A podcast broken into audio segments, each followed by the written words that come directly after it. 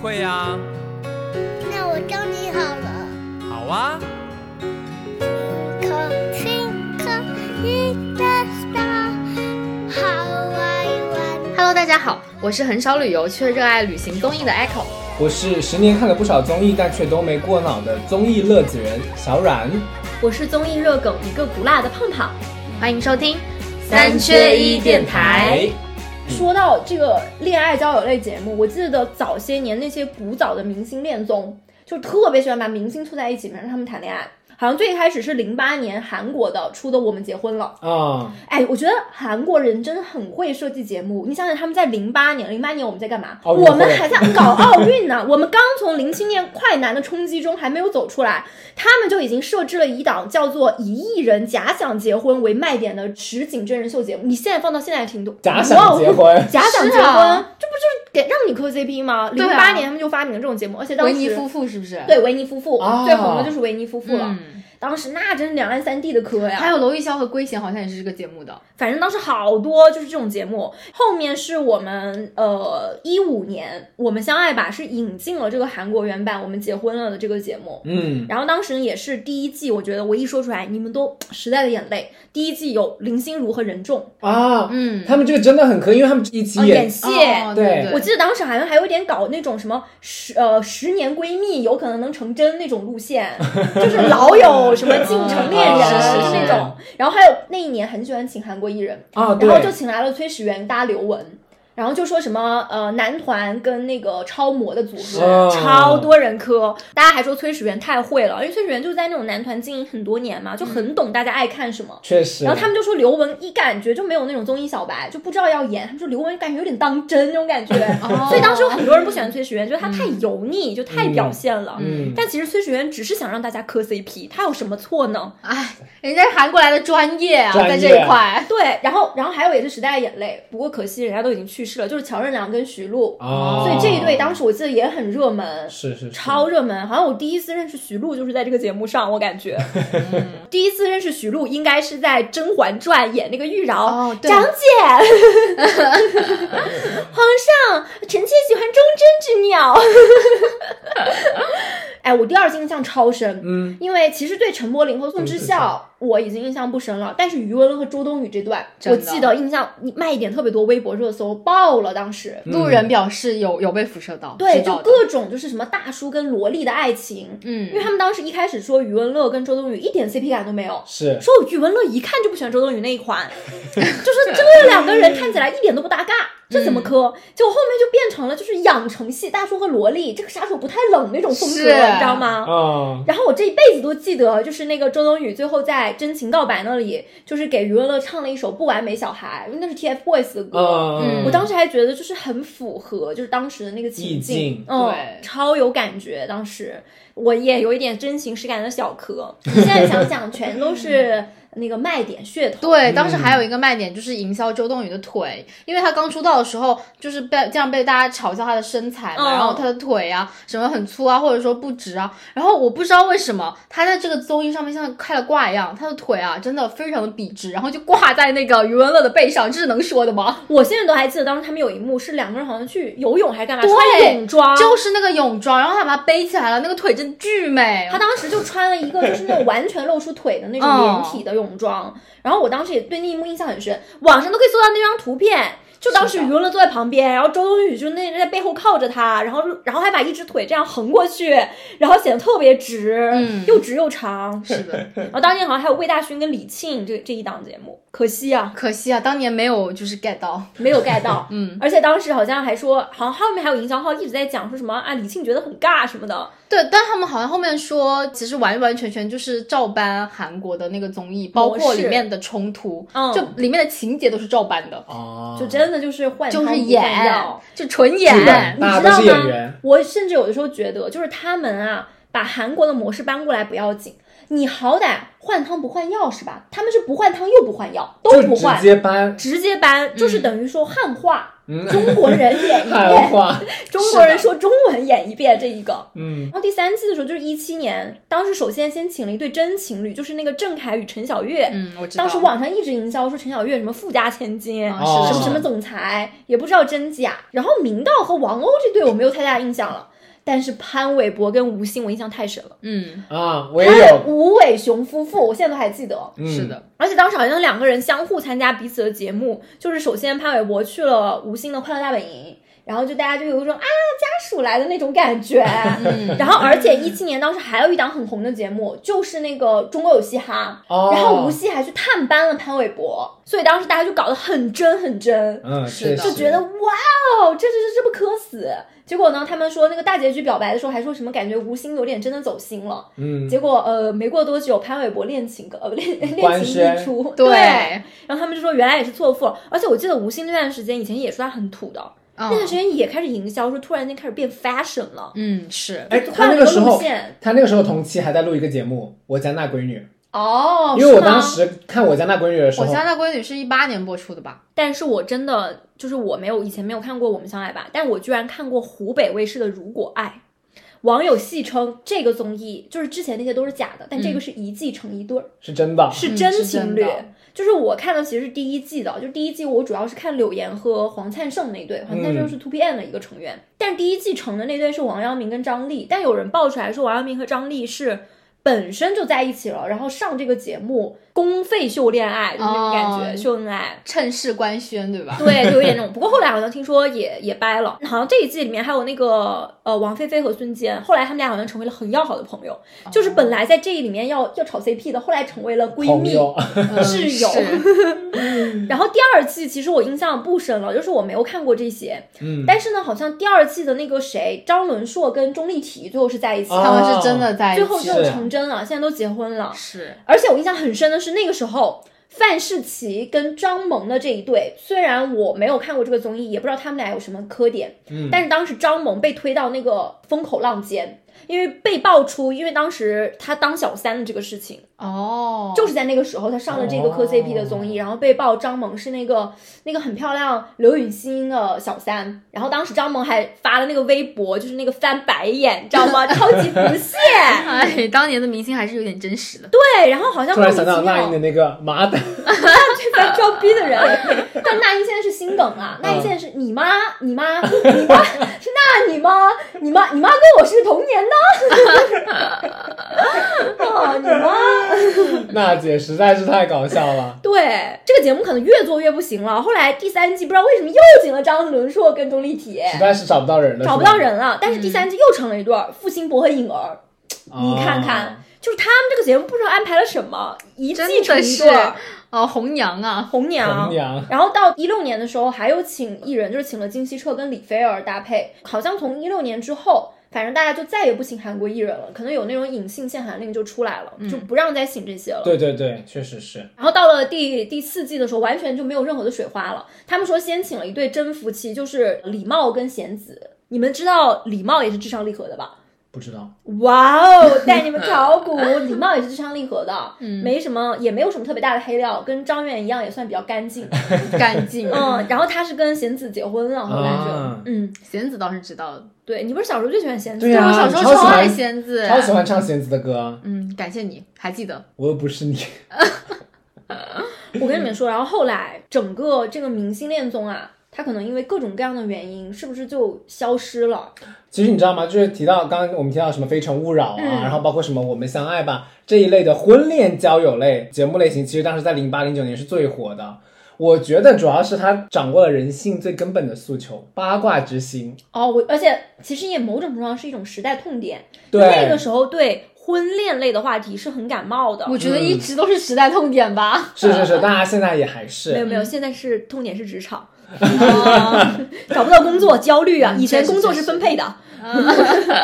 对，然后那个时候我们刚刚不是也提到了吗？有很多节目他们其实都故意的，就是为了吸睛，然后就编造一些故事，冲突或者说对，还有一些卖点剧 本。是的，特别假。对，然后就是因为当时那个这个现象过于盛行，然后国家又出手了，然后就颁布了一些，比如说什么不允许在节目里用测谎仪呀、啊！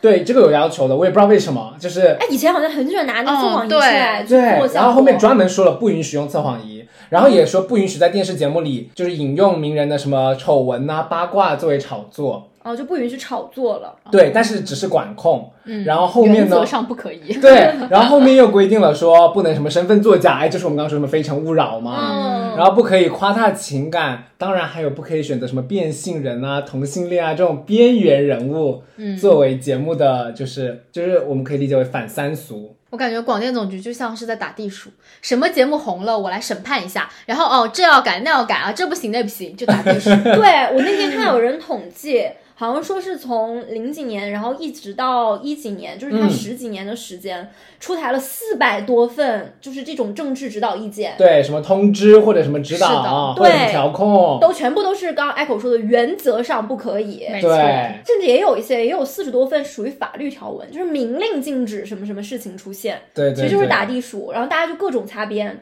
而且后来你是不是开始说，从哪一年开始要求一定要有素人的加入？就一五年的时候，然后广电总局又颁布了，它是专门针对真人秀的这种节目，嗯它要求是要避免过度明星化，坚决抵制过度的娱乐化和低俗化。然后一七年这个时候就是有一个加强版了，刚刚你不是说可能只是原则上吗？ Plus、嗯对 Pro，然后他就规也明 Max 明确规定，真人秀的节目要减少明星参与的人数，要提高普通群众的参与比例，让群众成为节目的主角。嗯然后那个时候，就素人真人秀这个东西就开始搬上荧幕了。是的，就是从我自我自己有感觉是从一八年开始，就是嗯素人开始被广泛的进入到整个这个电综艺市行场业。当中，嗯对因为我印象最深的就是一八年《明星大侦探》第四季还是第五季，突然间加进来了侦探助理，哦就那个时候，我们素人一开始素人作为民侦粉是很抵制的，就觉得说莫名其妙进来一个我们不认识的人，嗯，什么什么什么，他反正也没几个镜头，那为什么要把他加进来？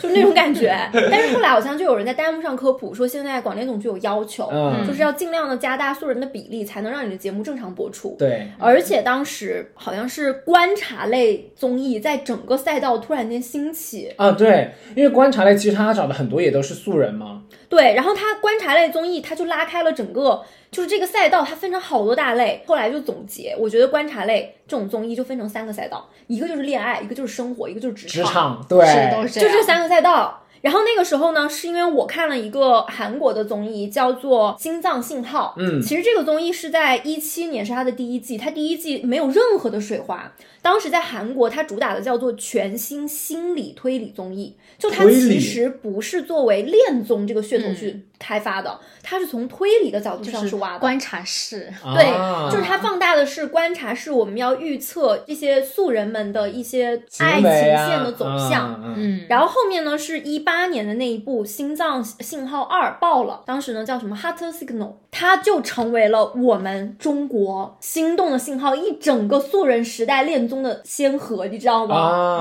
嗯，就是在一八年，腾讯先拉开了那个素人恋综的信号，就是买了那个心动的信号嘛。嗯对嗯然后呢，哦，应该没有买，我怀疑是直接 抄的，没有买不哈。重要。嗯但哎，但是说起这个，国家其实也有后面也有规定管控的，就是你要要去买一些版权，就是嗯对版权这个事情逐渐重视了。然后反正它的后面就是一整个那个素人恋综时代，就是每个频道都出了，什嗯么芒果也出了，爱奇艺也出了，腾讯也出了，我根本都分不清还有这 B 些站东也西。出 了，对，然后一开始只是普通的找一些素人来谈恋爱，嗯后面又是什么从来没谈过恋爱的我们，就是搞这种牡丹的恋爱，嗯，对，什么二十岁哎大学生的那种啊，又二十岁大学生的那种，面向不同的群体，是，对对对，然后就有一些就贼假，但我一定要跟你们讲，这个综艺的鼻祖《Heart Signal 二》，嗯就是它里面的一些剧本呐、我觉得为后来中国的这个素人发展的剧本，等于说就是完全是照搬可以，因为它这个剧本在大结局的那一天，完全出现了让人最意想不到的结果。就是我们一般会按出场顺序称为他们叫男一、女一这样的一个东西嘛，哦，然后那个时候呢，女一和男四他们俩之前一直有爱情线，然后大家也一直以为他们是双向奔赴的，一定会在一起的。但这个时候好巧不巧，女二当时女二被称为心机绿茶女，嗯说她特别绿茶，然后说这个绿绿茶女呢就也喜欢男四，就要跟女一争。然后但是女一其实是有人喜欢她的，嗯有一个男一，他们当时那个那个男一是一个老中医，那个老中医非常踏实老憨中重，医，对他当时是一个那种非常沉稳，然后会内敛、话又不多的那种人，一看就是那种老实人。嗯，然后这个男一呢是非常喜欢女二这嗯啊 种绿茶女的，老实人吃绿茶真是惯用常见套路。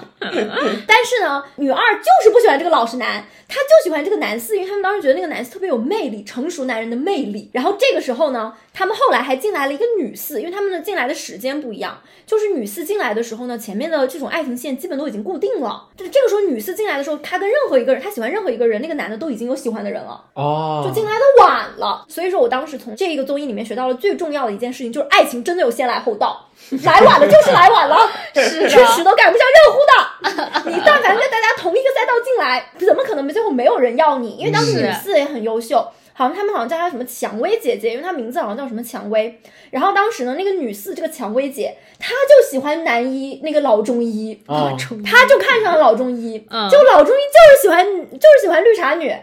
茶女就是要跟女一这个都市有气质姐姐去争那个男四。但是男四其实跟女一是最配的，就无论从外形还是从职业上，因为当时那个绿茶女好像还是比较年轻，刚毕业的学生，就一看就是那种青春活泼女大学生，还有点愚蠢，就那种感觉。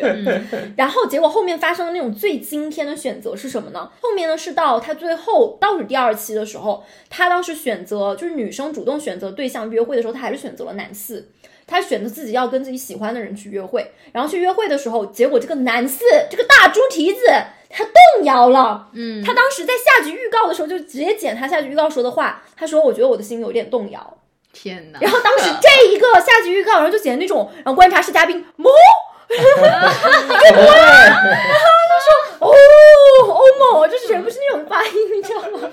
然后呢，结果当时我也震惊了，而且当时我没有及时的去更他追他的更新嘛，是我已经追的时候，其他人已经知道大结局了。啊，当我听说这个男四最后的结局真的没有选择女一，而选择了女二。然后最后这个男四的语言是说，他说就是最后的那一次约会让我觉得我的心有点动摇，他觉得你给我带来了心动的感觉，所以他就选择了那个女二，然后女二也一直选择都是男四嘛，所以他们俩嗯最后是在一起了。而女一一直坚定不移的认为男四会选择她，最后的结果就是她也勇敢的选择了男四，但是男四没有回选她。嗯，哦但其实女一当时那个姐姐有一个男大学生喜欢她，是男男男三还是还是男几？但是当时他们就说这是就是最好的一个处理的方法，就是后来那个女一的姐姐给那个男大学生打打回去了电话，然后跟他说，就是我知道你也一直很喜欢我，但是呢，可能我真的也没有办法选择你。然后我觉得我们两个人都做出了最勇敢也最就是遵循本心的选择，但是反正就是他们说是非常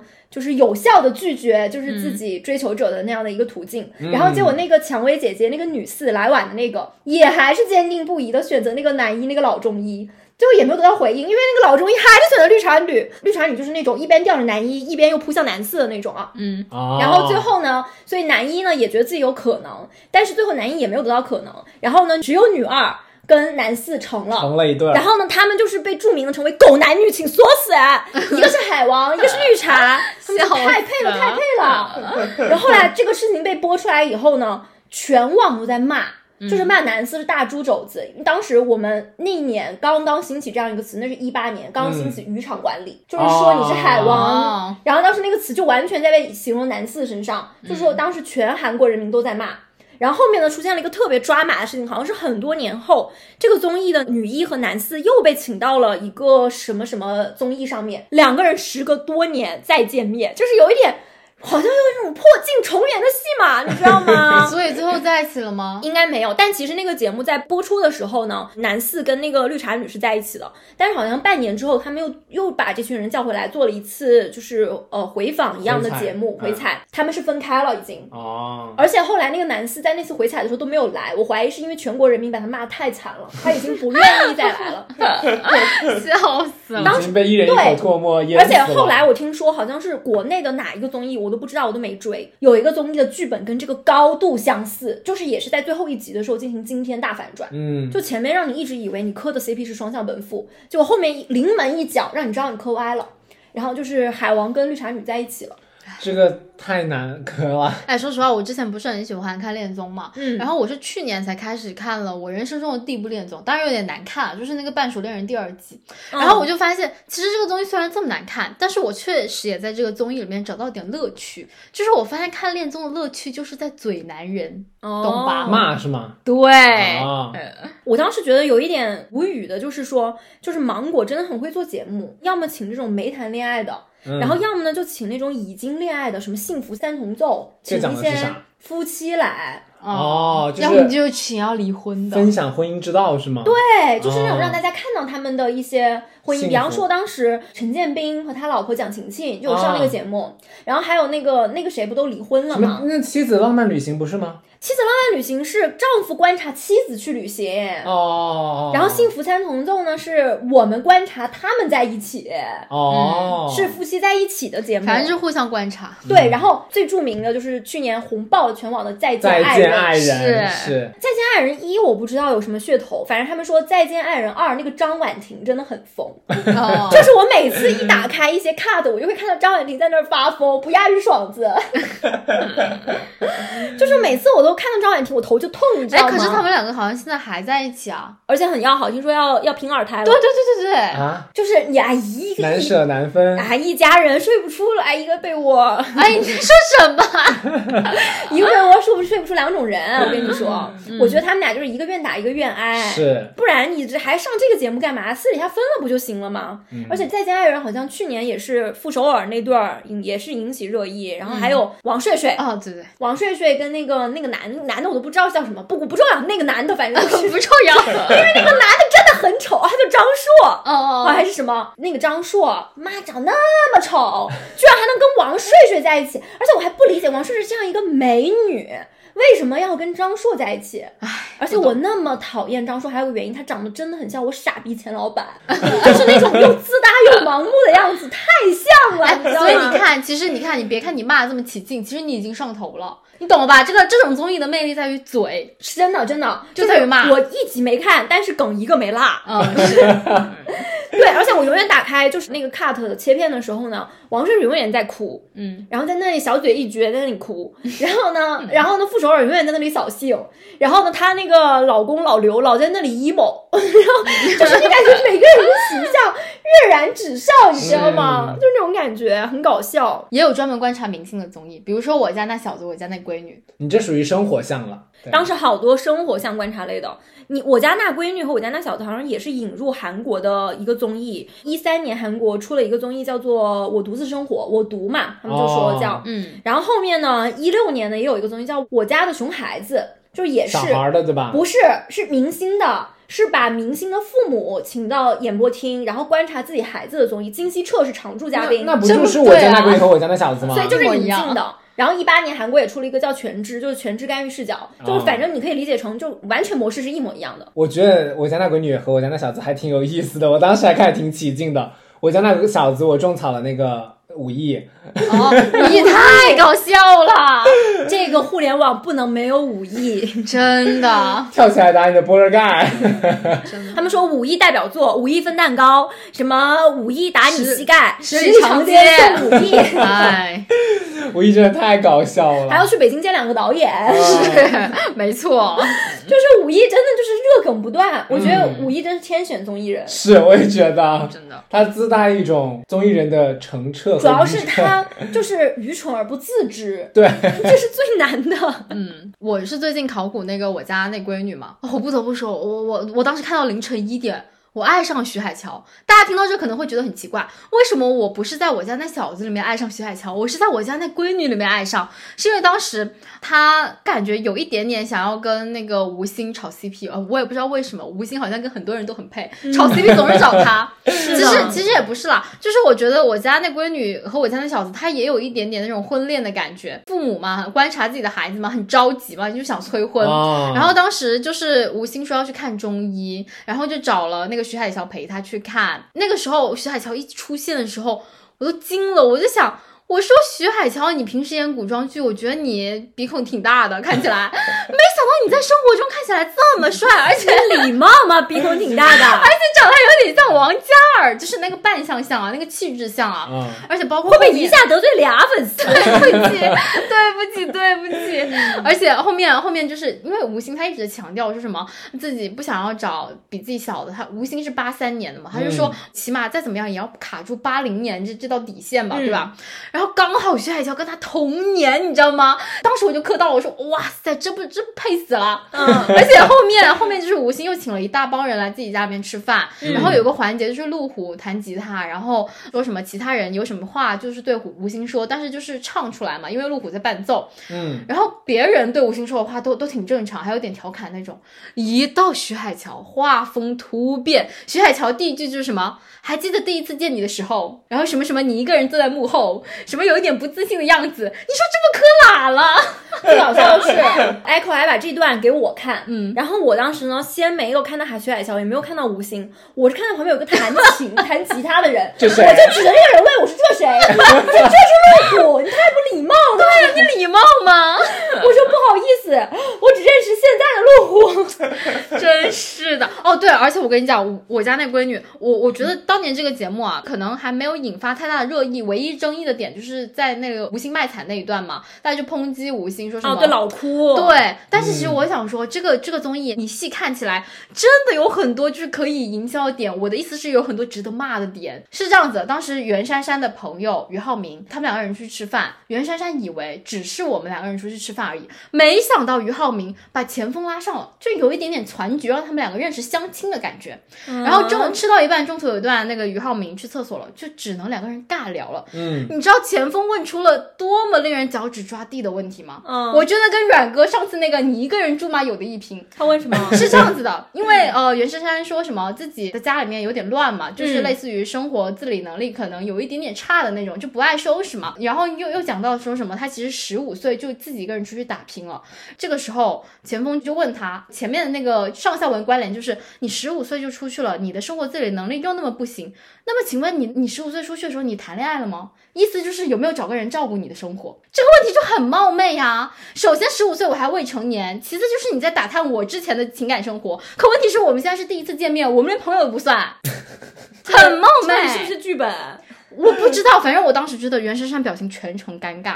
真的，我觉得袁姗姗还是个挺体面的人。这个问题确实很尴尬。非常尴尬。而且其实不止这个问题，我记得钱枫当时是问了好几个问题，都让我觉得这个男的也太点了。后来怪不得糊了，前锋不是也有一些丑闻 嘛？ 哎，真的很无语。而且你知道当时为什么要找钱枫吗？是他们在一个先导片拍自己的爸妈的一些发言吗？是袁姗姗的妈妈说什么？觉得看了我家那小子，觉得钱枫这人不错，说什么喜欢钱枫，说什么长得什么圆圆胖胖的，什么老老实实的，什么憨厚的那个样子。啊 关键是，关键是我其实很理解为什么袁姗姗的妈妈会说这句话，因为当时钱枫的外形确实跟袁姗姗的爸爸有点像，可能她妈妈就喜欢这种款。哦，只是他妈妈本人 看上了，是不是在替女儿找？哎，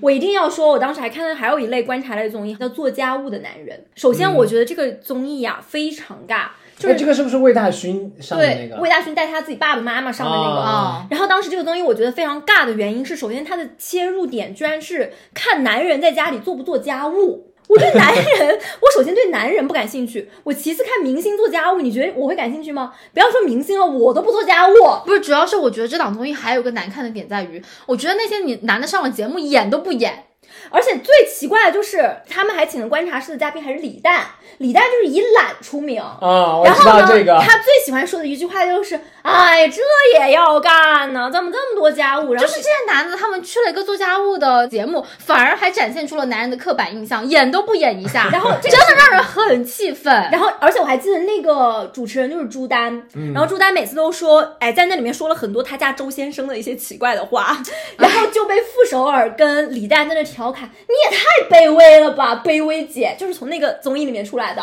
那个时候不是在全网骂周一围吗？对。嗯现在最近的又综洗艺白了，而且又最近洗白了，了以后呢，又踩了一下李诞和傅首尔，说你们两个人自己都离婚了，现在还好意思说人家当年，人家现在可是感情很好。我当时觉得这个综艺很无聊的原因是什么？是首先他首先请了这些艺人，也不是特别红，就是特别有代表性的那种。什么那个时候魏大勋呐、就在我眼里就是一个综艺咖，你知道吗？嗯哪哪儿都有他。你想了解中国综艺史，你就看魏大勋的履历就行了。哦 是的，我们什么做综我艺都们看过做一做这个综艺盘点的时候，特意去找了魏大勋的履例，就是想看他上了哪些综艺。但是我在这个综艺上，我确实是在这个综艺上重新认识了一个人，就是汪苏泷是靠这个综艺成为的综艺咖。啊，真的吗？汪苏泷当时和尤长靖做年轻那一代的，就是观察的成员。然后呢，他们呢，就是我那个时候是时隔这么多年，我才知道那个非主流歌手汪苏泷长这个样子，以及他在生活中说话是东北味儿的。啊，就是哥在台北，人在东北，然后就很好笑。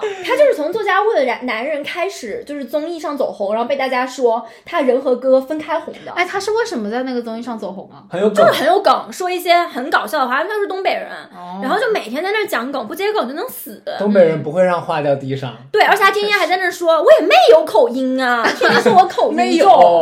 对，他说我都来北京十年了，你还有口音，就是那种感觉，然后口音贼重，贼拉重。然后我就觉得这个综艺很无聊，就我再回看，他居然做了四季，我都不知道这个综艺是怎么做四季的。魏大勋是第四季吗？不是啊，第一季是出现很多了季也上了啊，他当时第一季最出名的就是魏大勋和他的爸妈。对对对，当时我印象特别深，他爸爸老坐在那个呃那个沙很舒发服的沙发上，结果还摇翻也过摇去了还翻过去 了。然后我当时看下来，我只种草了魏大勋家的沙 发，我就说这个沙发快给我拿过来。我还记得当时魏大勋唱了一首歌，然后唱给他跟他爸妈唱的那个，我还然后反不是正唱哭了吗都？其实也挺多名场面的，但我当时就觉得这个东西很难看。嗯主要是那些年的综艺都太能打了，要是放在现在可能还是好 看的，那些哎年真的不行。你想想别的综艺都那么好看，我为什么要选择一个这么难看的？然后呢，后面就到了职场，对我最喜欢看职场类的观察综艺，令人心动的 offer。真的，这绝对是我最喜欢看的观察类综艺之一。嗯，之一，你还看过别的？我我还看那个法医季，那个叫什么《初入职场的我们我其实，在很早的时候，我看过韩国的那个《Good People》，》，就嗯，他们也是讲律师的，那个呃 offer 是搬到他们家的，对，搬到他们家，应该也没版买版权搬过来的。就是反正腾讯啊，我发现他们这个搬的都很及时，嗯，就是那边刚播，比方说一八年那个《Hot Signal》刚一红，同年直接搬过来，他每一次都是同年直接搬过来，再晚了就被别人搬了。就这个饼啊，你再晚一点吃就吃不上了。对，这个蛋糕已经被分完了，一会儿都。是的，而且我记得《心动的 offer》应该是播了五季的，对我只我只追了一二季，后面我就发现同质化的现象有点严重，不想追了。嗯，是，所以他们应该也是意识到了同质化，所以三四季已经改变了走向。嗯，其实好像我听说医生季跟建筑季，有些人也挺喜欢看的。我主要还是比较喜欢看律师什么何运晨啊，啊，然后李晨啊，嗯是好运来好运来 CP，好运来。啊第一季对，李浩浩源。源，我没有追第一季，我追了第二季。第二季好像也有一个抓马的事情，就里面有一个男的在里面很作，然后每天在那里就是很高傲显摆，然后后面被是英爆国的学历造假不是，后来被爆学历造假，是这可以讲吗？我觉得他一看就是那种 gay，就是那种很典型的 gay。我嗯没有瞧不起任何就是同性恋群体啊，只是觉得说他太典型了，在节目上。啊，然后就是说一些让你觉得很难接的话，就是别人还在准备汇报啊或者什么方案的时候啊，他就在那里说什么啊，就是啊，我中午要睡觉，我中午一定要睡觉的，就我都已经准备好了，我从来不准备。然后 你就听到这种话，你就很无语，你不知知道道吗？该说不什知道么该好说。什么，我就沉默了。然后结果后来他在那里那么高，最后被被曝简历造假，然后所有之前的一切都取消。嗯，就是也不会再给他发 offer 什么的。我想，那你在这装什么装？刚开始看的时候，我还有一点不太喜欢王骁，因为大家嘲他什么都是斯坦福的啊，东对西，对对对对，斯坦福的杯子，斯坦福的这个，就觉得很显摆。但后面其实他的很多能力还蛮强的，是的，是的什么，英语能力啊，还是会有被专业他种能草力啊。到。嗯，对，嗯，而且你知道我当时看这个 offer 一二的时候，我嗯巨认真，就是我还做了笔记，嗯对，我还专门在我的备忘录里有两个备忘录，你知道吗？一个是用来摘抄京剧的，嗯，然后一个是用来摘抄职场技巧的，你知道吗？你真的太努力了， 这只是一个综艺，哥 哥。你知道嗯我当时我追的比较晚，我是在我当时毕业了以后，有一段时间没找到工作，嗯，然后我就没找到工作的时候去看这个 offer，哦不是，你怎么跟我一样？我也是追的比较晚，我是在我好不容易找到了实习之前，我想完了，我要正式入职步场啊了入职场了，我得看看，我得补补课。我跟你的思路不一样，我的思路是我没有工作，我就看别人工作。就看别人哦工作的时候，我发现哈，还不如不 工作，不工作是最好的补品。嗯就是当我看别人工作那么累的时候，我就突然间觉得不工作也挺幸福的。 嗯，是的是是的本身律师这个行业就会让人觉得有一些光环，嗯所以大家可能会对这个有而一些且每憧憬天，而且你知道，我觉得最搞笑是什么？你们没有看过第三季的一些片段。第三季是医生季嘛，就是第一、二季他们还会捯饬一下头发呀，还有服装啊，每天都穿的嗯很白对领对精对英嘛。嗯嗯第三季太真实了，因为是医生，然后他们刚开始做那个轮转的时候呢，是熬三十六个小时的那种，就完全哦按照真实的、呃医生的那种现状嘛，头全是油的， 那个头啊毫不遮掩的油，你知道嗯吗？没办法，这是没办真法实，。那个脸啊，连滤镜都盖不住的疲惫。然后呢，那个头发，女生头发全是有的，然后嗯，男生都是刚睡醒炸毛的，没办法，也不用散粉压一压头油。已经压不住 了，就是太忙了，已经没有嗯时间注重外形了。所以当时他们就说：“你一二季你把律师的形象拍的那么好，你三你这就是医 生，谁还想做医生？是哎啊，头这么油，然后每天都在那邋里邋遢，你知道没吗？错就太真实，太像早八打工人了。”但主要是因为一二届律师的这个职业，它就是需要光鲜在那里嗯的。你不管你熬夜熬到再晚，你都必须得有一个这个状态在那里。对，我其实觉得还挺难的，就无论是什么医生啊、律师啊，其实四的建筑我也看过一段那个 reaction 的，嗯，其实我觉得好像也蛮多人喜欢的，因为他是选了两个最著名的中国的那个嗯建筑的，筑院，我对我建筑我院想起来和一了，个我看到公了司，我看了一个 cut，好像是一个建筑师的儿子，十二岁吧，还是多少岁？哦，吊打，对，太牛了！小小年纪，这也会那也会，指导那些嘉宾去做他们的那个作业。嗯。哦，然后我还追了那个闪闪发光的你，这是什么综艺？这也是职场类的。然后它不一样的是，它是金融业的。我发现我就特别喜欢看那种光鲜亮丽的职业，律师啊，金融啊你。就是还没有去魅对之前的职业，真的，只不有然我我看也医生吗？我想看更惨 的。不然我也不会又换一换一个这个工作。嗯， 是所以它里面是什么金融业？金融业到底是在干嘛？就是他们是在劝所，华泰证券好像是。然后他们这个其实是投行这个行业，哦，风投那种是不是，对，就大家真的是特别羡慕的一个，因为投分行，分钟上百万，总裁而且高投行管这。个行业它就是只要高学历的人群的。其实金融哎，这那种个律师、金融、是医生，哪个不是要高学历的人？学历就卡在那儿，对你没有学历，你就没有办法挤进去。是，而且他们说，金融行业是，比方说像什么医生最低可以选择的退路。 他们就说，根本在金融行业，普通的学金融的学生是卷不动的。但是你做医生，那真是屁钱 没有。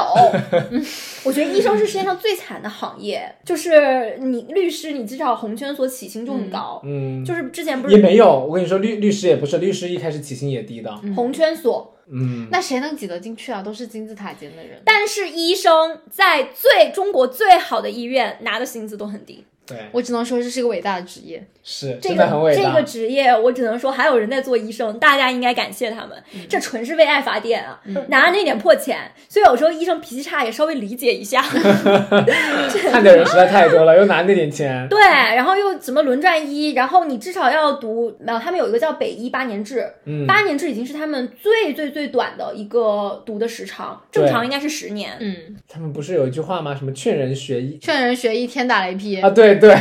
每个行业都会这么说啊，就像我们也会说啊，什么上辈子不学好，这辈子干编导。嗯 是 然啊后，学新闻的也说呀，上辈子杀过人，这辈子学新闻，哎，每是个啊。都有一个顺口溜，我跟你说， 哦，那我知道我那个是什么了。上辈子杀过猪， 这辈子去教书。就是那几年不仅是这种观察类综艺，就慢综艺那个概念也特别红。啊，对，一七年《向往的生活》开始播，嗯，还有什么亲爱的客栈，我跟你说，《向往的生活》这个是完全是抄《三十三餐》的，就是韩国的那个综艺，又是韩综，而且他抄的有多严重，就是韩国的那个综艺养一只狗，他们也要养一只狗，他们养一只羊，他也要养一只羊，复刻他了们要又养只是。鸭，他也要养只鸭汉，化版，就是完全一点都不带改，你们知道吗？你们知道什么叫《爱情公寓》 吗？照着演，裁哦缝。裁缝就是他们绝对不出现韩国没有养的动物，你知道吗？嗯韩国没养我们也不养，韩国养了我们也要，恨不得把韩国给宠物起的那个名字直接照搬过来。搬过来是吧？对一点脑子都不想动啊！而且早些年他们好像有很多就是那种幕后的团队，好像也有韩国人的参与。嗯，就是反正其实那韩说明这个是买了版权的。哦也确实买了版权才有售后。对对对，教你更多节目的细节呀、嗯而且我要跟你们讲，就是除了《向往的生活》，还有一个就是《中餐厅》。啊，那个也是抄来的，也是抄的同一个导演的《饮食堂啊，中餐厅我还追了挺多季的，》。中餐厅我只记得最著名的那句话：“黄我不晓要明你觉得， 嗯我要，我觉得我要我觉得林学明是学。”哎，这个这个他们后来有人说，就是不是播出来的那样，到底是不是啊？呃，我我看了一些就是补后面补充的那些内容，嗯其实不太是，就是他其实这一句话讲的没有那么的霸道和生硬，哦他其实是有一点就是出于关心的那种，但好像有人就说中餐厅它能出圈的原因，就是因为靠黄晓明的这个恶剪，呃，对，就是突然间一下子吸引了大家的注意力。就那个范丞丞不是在一个综艺里面就学黄晓明那些那些，嗯，范丞丞他是二三年最佳显眼包。真的我也觉得啊你，知道范丞丞有一个最搞笑的名场面，就是他在那儿录跑男的时候，后面有一段有一个轮船，嗯然后上面有一个粉丝在那喊范丞丞，我喜欢你。范丞丞对着海的那头那个轮船也在喊我录节目呢。 然后当时那个船都要开走了，已经开到那个快要出画了，还在那喊范丞丞别做显 眼包。然后范丞丞在喊知道啦。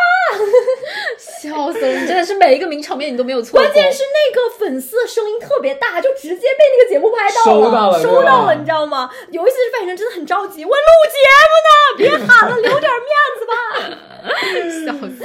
范丞丞实在是太牛了， 范丞丞太牛了，嗯他他还专玩贴脸杀，嗯对对对对对，范丞丞贴脸杀，而且范丞丞就是在魏大勋翻红，有一天说孟宴臣上，你别说话，别说话，孟宴臣。嗯，是的，是的， 但我跟你们说，现在就是很多人在说那个综艺市场还在靠着所谓的综恩带，就是比方嗯说反像复的，对《向往的生活》一二三四五六七，你看，嗯然后还有中餐厅也有好几季，《亲爱的客栈》我怎么觉得也有两季，好像是我觉得像每个综艺都使劲的不断的把前面的东西炒了又炒，炒了又炒，在我心目中有很多的综艺第一季是我心目中的天花板，是我也觉得，就是这种综恩带，归根结底只有第一季其实是最经典、最好看的对。你看像极挑，其实前面的很好看，越到后面就就是我印象很深的是，小的时候不是会播那种明星带小孩的节目吗？啊、我最爱《爸爸去哪儿一》，啊，对对哦是对。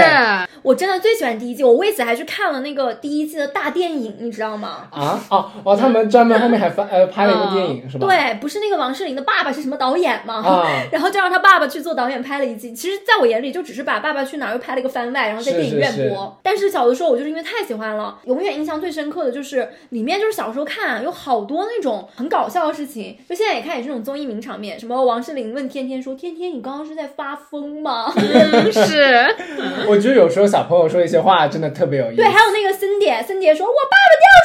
爸爸掉水里了。”对对对对对，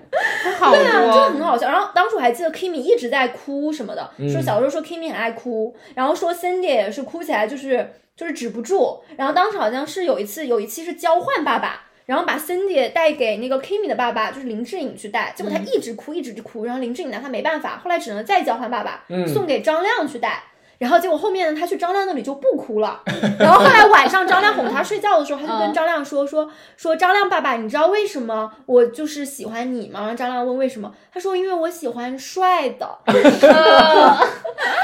小朋友都开真始是挑眼还有了。说我喜欢模特，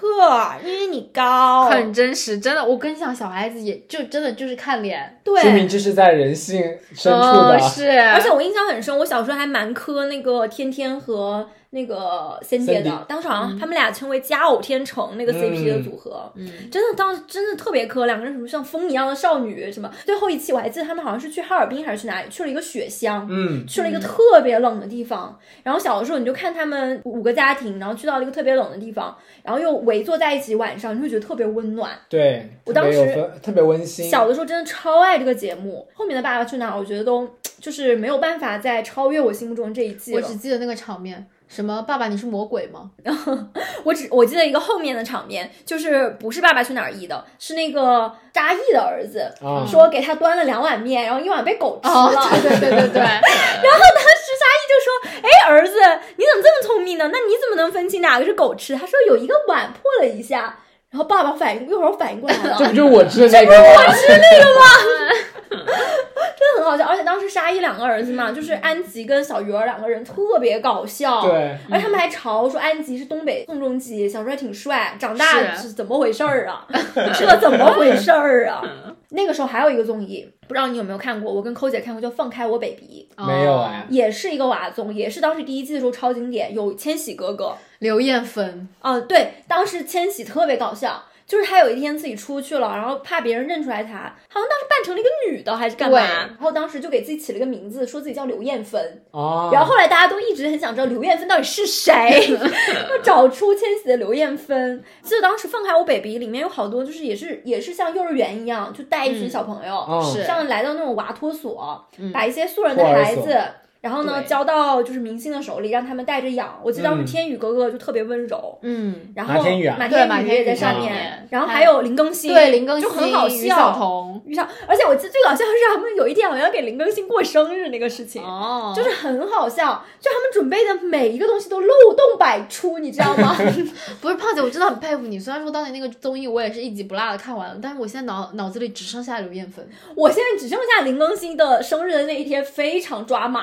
就他们各种就是把它支开或者干嘛的。哎，我好像也越说，我那个印象又有点浮起来了。然后林更新就觉得他这一天到晚都在干嘛，嗯然后最后才发现是要给他一个惊喜。然后我感觉林更新身上就写着四个字“大可不必”， 是是折腾我一整天，告诉我给我个惊 喜。是，然后后面我就几乎没有再看了，嗯包括我刚刚说一七年，因为我自己本身也原本不太喜欢 hip hop 嘛，rapper 嗯那些，但我看到中国有嘻啊哈，我感受到了为什么大家喜欢哈圈，就是那感那一受到了哈年圈的魅嗯力，特别 real，就大家你知道吗？就每个人，就比方说盖那个时候还是社会盖，上去的海选 的时候，我看不起任何人，社会盖。后面变成了社会主义感。真 的真的就是那个时候他说那些什么 idol 啊，别来沾边儿，我跟 你说，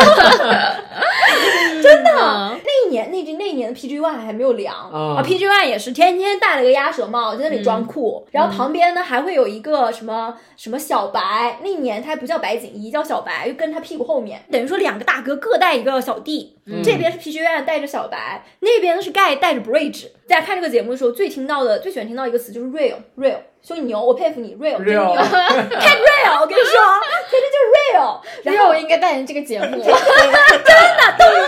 反 real 复。被 Q，哦我不知道在 real 什么，反正所有人都很 real。当时 TT 也是上那个节目的，啊好像他当时排名也挺前的。我记得当时 TT 的那个 title 特别长，什么大家好，我是你的男孩，什么从什么七九八到货运码头，从哪里哪里到哪里，你的男孩 TT，反正 就是超长的一段 title 介绍。 相当于唱了一首啊。对，嗯然后还有最经典的就是你娃娃姐的那个什么穿我的心，穿哦我我的的心。新衣是是是，对，就是来自于第一季，然后嗯后来就被有人嘲说一个青衣穿 五年，然后就被哈圈嘲。嗯所以当时也是因为第一季，为什么娃娃的那当时之前地位那么嗯高，其实就是因为她当时是第一季唯一晋级到前几名的女歌手。嗯就其他的几乎没有女 rapper 能冲进去，因为其他人都是那种 Hey bro，就是那 种 Get 哎 real，是不是有点抱团的嫌疑啊？但我很金针菇抱团，妈的！我跟你说，他们以前最喜欢抱团是什么？是嗯地下 rapper 抱团，哦他们叫对对 underground。嗯啊，嗯他们总觉得我你要混地下的，你才能 叫 rapper，就是那种感觉。嗯所以当时后来那个杨和苏，他不是第一季的，但杨和苏当时学院派出来的，他是在那个美国留嗯学嘛，他没有混过 underground，所以有很多哈圈的人看不起杨和苏的。觉得他是太学你院了。啊，就是没有走过我们那些苦日子，哦你没有跟我们一起混过街头，是啊什么一起混江湖，哎，简直就是没有混过黑道，就是太学院在太条件没太有跟小我了，一起进过橘子，对，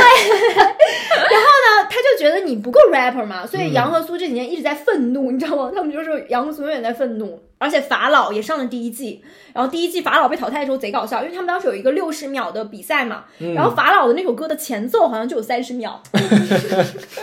然后后来的那些败在了前奏太对，长。然后评委根本就不想听，然后就让他走。然后当时呢，后来他们还嘲笑这个事情，所以后来法老在去年的巅峰对决的时候，又把那首歌重新唱了一遍，让那一首歌完整的三十秒前奏继续播。他就想说，当年不让我唱是吧？我现在偏 要唱，我看谁还不想让我唱？我现在是法老，没有人敢关掉我，没有人淘汰我， 我法老西飞回宫。 对我当时看那个《中国有嘻哈》，而且《中国有嘻哈》最后有一集也很抓马，就大结局那里为什么会选出了双黄蛋？嗯，就是我感觉选了很久，就结局可能我不知道他们拍了多久那个决赛，反正最后就是所有人投票，观众的票就有大众评审的票，然后呢还有每个其他的那些队友给他们投票。哦，反正最后就是非常意外，就这个票啊投啊投啊投，居然出现了最意外的结果，就是两个人平票。哦，你敢信？有这么多人给他们平票，然后结最果后平票。嗯，嗯然后呢，？后来呢，就是我感觉就是本来两个人很不对付，因为是彼此最大的对家嘛。然后我感觉是导演组都把他们折腾累了，他们站在台上真的很无语。然后最后心想，赶紧平票吧，就是这票爱谁平谁平。是，然后后来李小璐不就是因为这个也凉了吗？啊，就说当时爆出来什么在同一个酒店里面拍的一张照片嘛，然后当时呢，李小璐跟 PG One 那张照片，原来就是有嘻哈的时候他们安排住的那个选手的酒店。然后呢，为什么大家发现了这一点？是因为盖哥在同一个酒店的同一个位置有一张同一地同一张照片， 就是他盖在自己的房间拍的，啊他就拍了一张自己的。就是他拍嘛，就在那里摸着脑袋，在那里摆 pose 嘛，然后就下面有人热评说，人家隔壁玩嫂子，你在这摸脑壳。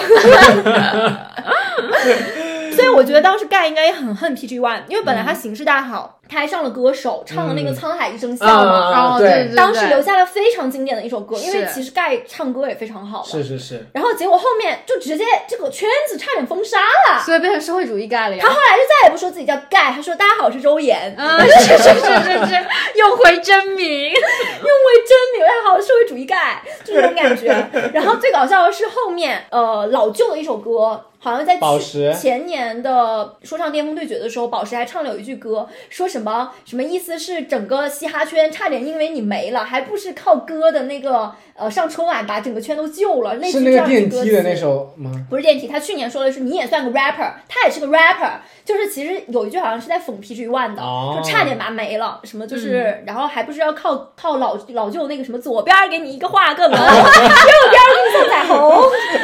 其实老舅是把这个歌又重新把哈圈拉回来了，嗯，是是啊所以是他，们哈圈其实老舅的功力没有很强，但是大家对老舅都很尊重。哎对，嗯而且大家一直叫他老舅老舅，因为他年纪有多大呢？他也就才八 七年啊，还没徐海乔年纪大。你说这事儿整的，那啊，真的呀，老舅老舅没有多大，所以他们老叫他什么宝石老舅的时候，我以为他七零后，跟我爸一个辈分，真也就比朱一龙大一岁吧。的没大几岁。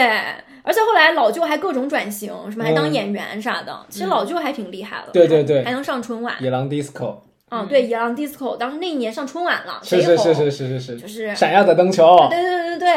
但是我觉得那首歌，嗯，有点东北喊麦。有有点像鼠来宝了。对，其实那他你们没发现很多火的歌，它其实都是这样的吗？哦，确实，去年不是也是吗？什么什么我什么我太帅了， 什么哦就是那种 什么这东是什西？么东西啊？ 哦，帅到没朋友，帅到没朋友，就是好像有一首歌一直在说帅到没朋友，不是删掉没朋友，是那个，他怎么跟临时抱佛脚一样啊？你差不多全部都是那种我总是临时抱佛脚， 临时时抱佛佛脚嗯这是个的，当时被嘲的很大，无语，这就是 reader。但是大家后来有人说这首歌其实还蛮真实的，因嗯，为我总是确实总是临时抱佛脚，是 啊，我爱这大家都首在歌。赶 DDL 啊！对，然后后面还有就是前几年好像是二一年出了一个很红的综艺，你不知道你有没有看《一年一度喜剧大会啊，我超爱，》，我也超爱你知道那个时候就是我跟不认识的人社交，我们都因为一喜然后讨论在了一起。好事成双，对，是好事成双，我就是因为好事成双，从此爱上了告五人。是的，我也是。高某人给他们磕一个吧。那个爱人错过一想起来，尤其是史策说的那句“我是警察”，然后立哦刻飙泪。哎对，我也是。他们的每个舞台我都超喜欢。当时我哦看了是一百遍那个“我是警察”那个，我当时真的每次看到那里我都飙泪。嗯，而且他们就说史策太厉害了，说王浩站在旁任何人旁边都是那个男嗯的，对，只有站在史册旁边，那个 CP 感瞬间来了突。然觉得有点帅他，是，别的时候都是那个男这哦的。是怎么做到他们的？那个化学反应真的好强。他们说王浩最好的医美就是站在史策旁边， 是，真的。真的而且当时那个宋木子的风格也很强。嗯，我还看过他们就是有一个什么点外卖的那个节目，然后他们就说什么我要点螺蛳粉，然后他说 no 叫螺蛳粉，然后后来他们就问到底叫什么，宋木子说螺蛳粉，我真的觉得那一季最经典了，后面不 行。嗯，对，后面还有那个土豆跟吕岩的那个，我是你的双胞胎哥哥呀！哦，有画面了。什么你的爸爸只是一个普普通通的 歹牢，逮了逮 牢，是是就是是。爸爸是土星的那个对对贼对对编。当时我最喜欢的就是蒋龙和张弛。我记得他们有一个舞台很强，就是他们是演那个密室里面的 NPC。哦，我知道了，他是当时就说社死嘛，就是那个。哦，对，你是蒋龙，是那个不爱洗脚的蒋龙吗？我当时就是觉得他肢体能力好强啊。哦，对对对，演那个僵尸的嗯那个，而且我还喜欢他们的那个 rapper 的那个，还要说什么今天老头儿在家，今天老头儿不在家，啊！不是，你们还有没有记住那个？哇，我对偶像服务神印象超内深。娱完了，内娱完了，内娱 不行，内娱而且完我了跟，你讲，后面演那个内娱完了那个男的，好像叫孙天宇也完了，他也塌房了，啊是他说他跟着内娱一起完了，是，他为什么玩啊 好？像也是被嫂子出来锤。嗯，哦，但但是我真的好当喜时欢。真的特别喜欢蒋龙和张弛那对，好像最后他们也拿了冠军，是不是？好像是，我反正我当时巨喜欢他们俩，因为他们从这个杀手不大冷吧，好像是不叫太冷，他们的第一个，反正是从蒋龙张弛的第一个舞台，我当时就觉得巨好，因为他们他们唱歌的嘛，嗯就当时觉得唱巨好。然后当时我同事超喜欢他们一个舞台，还看了一千遍。然后我每天都听到他在播 反复观看，而且主要当时这个节目能起来的原因就是，首先米未做的嘛，这么多年米未都没做什么节目了，除了《奇葩 说》，然后马东斥巨资请来了一些什么黄渤啊、徐峥啊啊这样的对人，是是，让你觉得一下有看头了。是的，是的对，而且本身他们也自带流量，我觉得就是他们作为这种这一行业的一些就是如果你让我看喜剧，我还是想看这些喜剧人做评委。啊、对，对就是情商也很高，也他们本身也很会导，对，而且不是还请了那个谁嘛，于和伟，于和伟老师不是那个什么，就是那个吐口水，吐 吐，接着奏乐，接着舞，嗯，是 是是，那些年也是是在互联网上把他的形象弄得很颠。对对对于，和伟老师都想，我不知道我竟然是个喜剧 演员，但是真的很强，这些人都真的很强。但是二喜好像印象就没有那么深了，嗯我还是很喜欢那个进化论的那个，这个知识都学杂了是的，是的，是的，是的，我是记得那个少爷和我啊，少爷和我、哦，那个也很啊强，那个非也常很经强，典什么呃，龙傲天，啊，对，对，刘刘波，刘刘波，波刘海，刘啊波对，你居然敢让刘波、刘海、刘疤，不是你要不是刘波刘儿，本儿，刘波儿， 真太搞笑了。什么时候才能有再有这些好看的综艺啊？现在都是什么综艺啊？我觉得现在能打动我的只有音综了。音综是吗？啊，音音乐综综艺艺，哎，好像生生不息这几年很强，是啊大湾我，区，我是先从深入人心入坑的啊、梅西湖女孩 是吗？我不是女孩。梅西湖男白孩 哎西湖对男孩，就是那个时候，因为主要他们那个也算是一个相对小众的一个领域吧，就美声嘛。嗯，然后那个时候确实也算是第一次接触到这种，然后音就乐剧，对，然后就觉得哇，真的很有魅力。对，这也是一个赛道。当对时音乐剧其实好多这种呃这个赛道的，然后有一些作品就被大家认为是他的综艺纯元，所谓对的，就深入人心，它是结合了就是竞赛和公演的这样一个形式。浪姐和 P 哥后面也是这样的一个模式在运作。其实他们说综艺好像我有看过一篇论文，就有讲到说我们整个的电视文艺节目其实离不开三种原模式，嗯就是演变过来就是演绎、竞技和游戏。比方说你真人秀可能就结合了游游加戏竞和技，对然后呢你这种表演类的可能就是演演绎绎加竞技。是归根结底，这种原模式是不变就的。是组合嘛，对，就像我刚刚说的，可能有好多人他们有自己的综艺纯元，比方说应该很多人喜欢《这街》，这就是街舞，嗯出了好几季，然后还有包括米未、马东还做的一个乐队的夏天，啊，这乐个好像对赛。好多人喜很欢火，好多那个乐队从这个里面杀出来了。因为乐队其实也有也是一之前个有窄点的小赛道众，对后，来音乐节，他们说就变成一票 难求，以前是一百块钱能坐在他们怀里听，现在 块钱就不知道在最哪，远一百块钱都买不着票。只能站在门口听隔着一条江真的，听我。记得就是大学就刚上大学那会儿，迷笛音乐节听起来还是个很小众的东西，哎是，对，还是那种 INFP 的最爱，是现在已经嗯烂大街了，烂大街了，已经在泥塘里面一起玩了，嗯玩起是火车。是是好像这几年不是有一个他们叫另类慢综，就是那个种地吧，就是那个爱哦奇艺的，十个晴天。天，就对，说很颠，我是怎么知道这个综艺的？是我看到网上的 cut 说他们在那施化肥的那个手啊，嗯太专业了，说这个有干过十年，调搞不出这么专业。真的，我觉得他这个算是又回归到了早期的那种综艺，就是相对真实。我觉得他们也是很真实的，就是写不出这样的剧本，对，因为当他们就说，有的人在网上互联网推荐说推荐我没有剧本的真人秀，有人就说种地吧，他说土地不会欺骗你，对， 不会有剧本，而且他这这个为什么还觉得真实呢？是因为它不仅是从最开始的种，然后到什么整个养护的这一整个过程吧，什么灌溉啊、施肥啊，到最后收，以及后面的卖， 就是哦他卖们还货。我记得他们还就是注册成公司了，对然后自己还成为董事，就是他们搞的真的就是有一点大型经营类游戏，模拟是人 生、这主要是它还跟我们国家政策有结合，扶贫。农对，业，是嗯而且主要是那些年嘛，不是选秀进了嘛，你种地吧，其实刚开始也有点像选秀，嗯就选一些男孩儿出来种地，对，我觉得这个真的是有开，算是开创了一个先河。就是他有一点把向往的生活就变，向往生活有一点就是随便干干。对他就是我真的就是我干，我看他们的活儿我就觉得累，这太累了。这就是生活，它是对把生活融入到了真正的这个。我不小心。看了几集，我就想说，因为一开始我都不认识他们这些人嘛，然后嗯有人在那里切木头，然后有人在那里收割，然后我当时心中有个疑惑，请问这些人是工人还是谁啊？ 为什么这么熟练呢、然后还在那儿电焊，你知道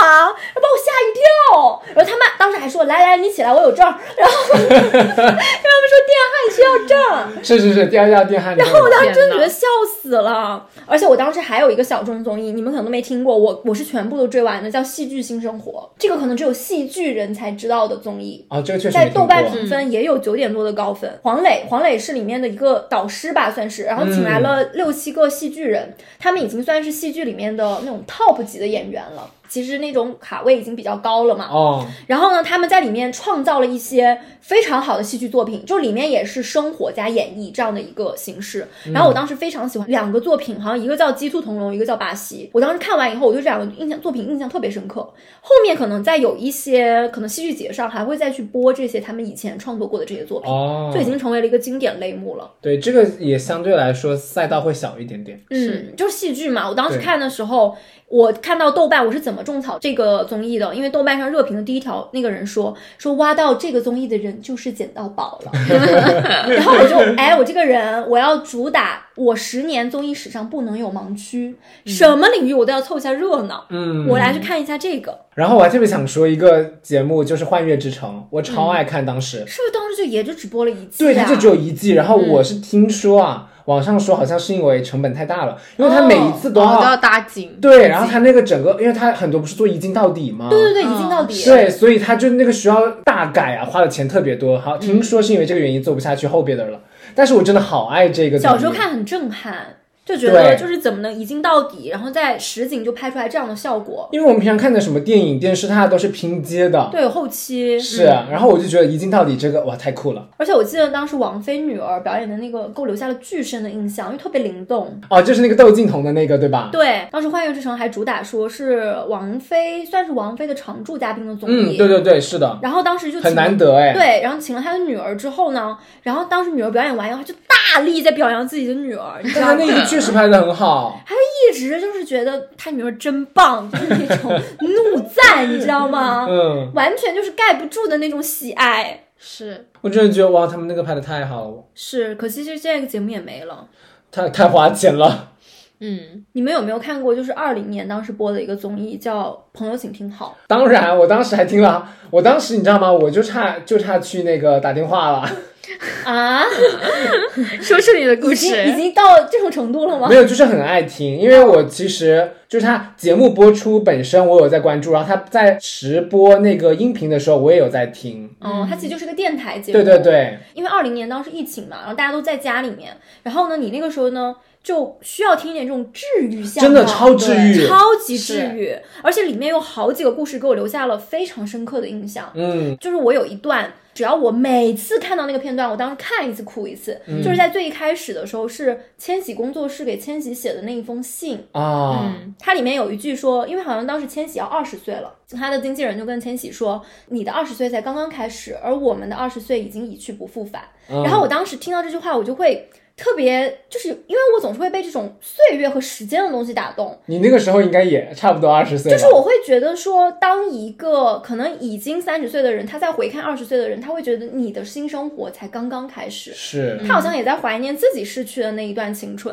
然后我当时就直接把这句话说我的呃我们的二十岁就这样一去不复返，然后写成我的那个豆瓣的签名。哦，然后其实，但是大家看嗯到我这种形象，对外的形象，就会觉得，哎呀，天哪，我是在好像怀念什么？但那个时候我也才二十一岁，怀念刚过去的那一年。但是我真的觉得这句话就成为了一语成谶，嗯就是当我在二零年写下这句话的时候，成为了我的签名之后，我就每一年在看着这句话，就是真的就是离我的二十岁在渐行渐远的那种感觉。是你不写这句话也在渐行渐远啊！但是你写这句话，你就会反复的被 cue 到，被提醒到。就是我会突然间在回看的那一刻，我会觉得说，哎呀，我那一年的时候，其实我没有年龄焦虑，我也不会意识到我真的在一去不复返。嗯，可是当我在回看，每次看到这句话的时候，我说天哪！等到我二十五岁再看，等到我三十岁再看，等到我三十五岁再看的时候，我就发现这句话会一辈子刻在那里了，就留成了一个我生命中的锚点。其实当时我印象最深的一个故事是那个女孩的一个故事，她说我恋爱十年的男朋友现在要跟我分手。呃，也不是跟他分手，就是跟他说了这样一句话，说我可以跟你结婚，但我已经不爱你了。然后他当时打电话过来来求助，说我要不要再跟他结婚？啊，我有印象。因为这个故事很震撼嘛，因为我还记得那个女孩叫叶子，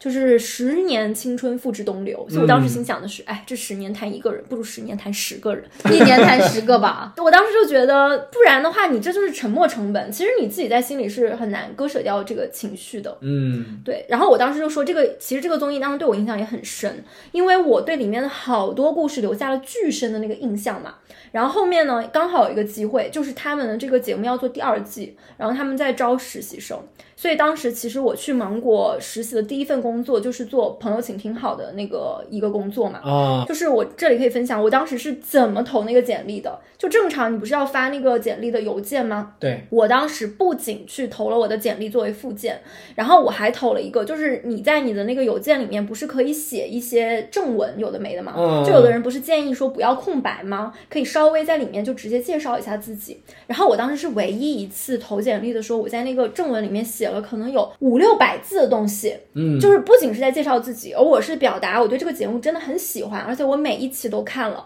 我是真的对很多东西是有感想的。然后我其实我当时也没有想说我一定想要去这个节目里面工作，我只是想对这个节目组的导演想说一声，就是表达我作为粉丝的一种喜欢。但是后面我也真的就是成功去了，所以我觉得某种意义上也是可能我在那个里面写的东西，让大家觉得好像我真的还蛮用心做过功课一样，嗯就不是那种什么都不知道的一样。因为其实那个时候。就是我之前还投过芒果别的简历，可能都没有过，但就是那一次，然后就打开了就是我做综艺的先河。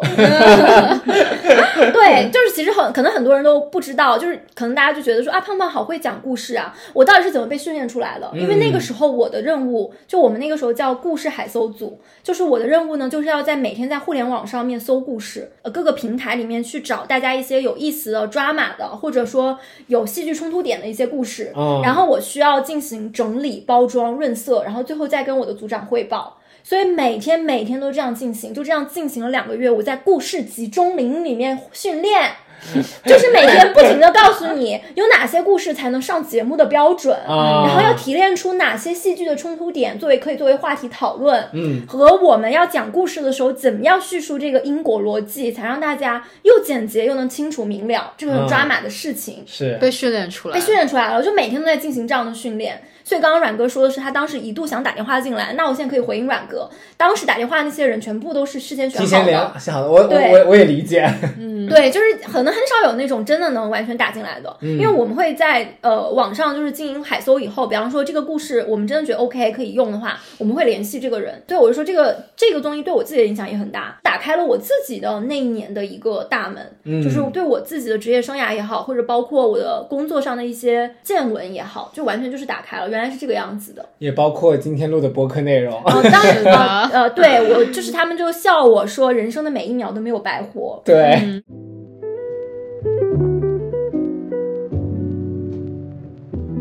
就我那天看到一篇论文，它就有讲说分析我们中国综艺就是基于多重的那种原因导致，嗯形成了中国特色的电视综艺的模式，嗯，就分别是政治抒情的模式、市场娱乐的模式和产业文化的模式。啊，嗯这就是那天 Echo 一直讲的，就是说，好像我们提到一些政治性或者教育属性特别强的一些综艺的时候，就你会觉得他总是在潸然泪下那些总片是在段，催泪。嗯就是突然间就好像啊，就开始流泪，就那种感觉对。比如说《朗读者》，董其卿实在字那里如面，董卿在那里对读信的时候，一定会有一个人流泪的画面。嗯，读到一些很感人的怎么那片么像段，听歌手呢？歌手也是，哦，表演形式嘛，就是他们就说，其实这个中国的一些历史原因，还有一些文化的属性，就会导致我们有这种政治性和抒情性就伴随的一种状态。然后这个市场娱乐，就像我们前面提到的，这么久以来，我们模仿韩国的也好，还是自主研发的也好，就是你在本土化的这个过程中呢，就渐渐形成了我们这种市场娱乐的模式。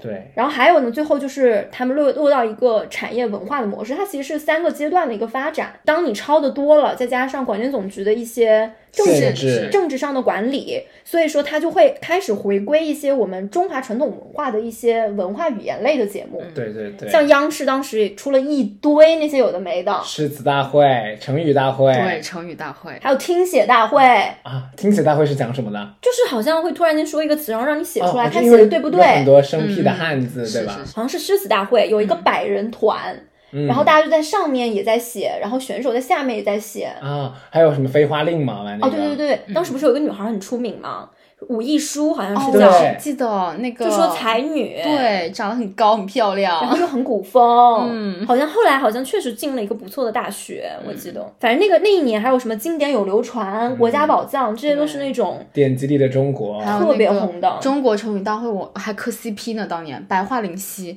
他们都说是第二次统一了鸡圈，对，加上白桦林溪很红是，而且他们是破了那个节目的记录，就是有一个六词竞猜的一个环节，哦。嗯他们好像只花了二十多秒就对对猜完了对，六他个们词是汇。那个速度最快的一个组是合，的，是最有默契的意思，嗯，是最有吗默对契，。反正我就印象中确实有一组什么清北之争，就当时很喜欢搞这种名校之争嘛，嗯是尤其是清北。其实除了刚刚我们说这种央视类的那种语言文化的节目，还有很多就是像十三幺、哦十三幺。圆圆桌桌派派，嗯我其实我没怎么看过圆桌派，但我印象中就感觉是一个桌子，然后有几个文化人在那里巴拉巴拉巴拉。窦对文对对涛，哦，对对对对对，我嗯大记家得都谈一些非常有深度的东西我。还我记得看还有似那个蒋方舟，对蒋方舟也在上嗯面。然后当时好像阮哥还有说过，他以前喜欢看那个什么超级演说家，讲什么的，就是演说的。对他就是演讲，呃，给一些题目啊，一些主题，然后你去演讲。然那后大跟家那投票个主持大会不是有点像吗？主持大它不赛一，样啊，主持大赛它是有职业性的，它是主持人嘛。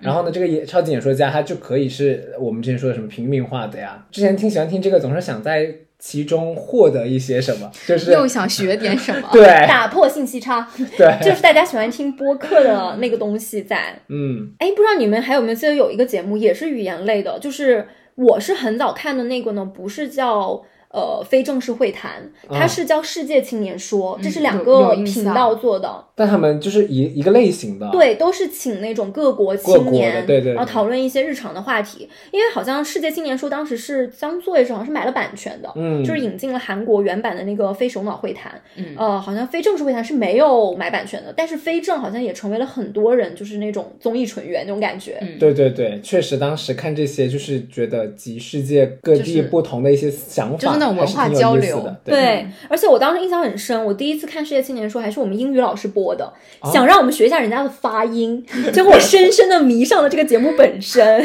后面还有一些金星秀啊、一周立波秀啊，都是很有那种个人风格的，对就是有有那种个人 IP 的感觉，就是自己在上面讲一些段子吧。让我觉得好像是早期脱口秀一样哦，那对种对感对觉。对对，是是有这种感觉，他们是嗯，就是有一以些那明星种光环在以那种言辞犀利啊出名。出名，对对对，那就不得不提，一定要提后面效果的那个脱口秀大赛，嗯，啊，然后吐槽大会嘛，对，吐槽大会当时也是很经典，就是后来，不过当然后来有的人说，就是早期吐槽大会是好看的，后期好像成为了明星洗白的，哦，我也是觉。得，就是不敢真的吐槽那些很对具体的点了，就对只敢围绕着一些就是。后面感觉就很秀了。嗯就是嗯，开不起玩笑了，就是那种。嗯其实其实好像脱口秀本身就是一种冒犯的艺术，对哦哦它就是不停的在冒犯你，但但也不能太冒犯。 呃，就不然就破防了。因为后来效果不是也出事了吗？嗯 就是是还是讲了一些不能讲的。嗯但是我入坑脱口秀大赛的时候，我是第三季才入坑的，就是是王冕拿冠军的那一季，哦有看有看，很经典。他当时拿一个 哦，吉他他在那里一直弹，然后调侃那个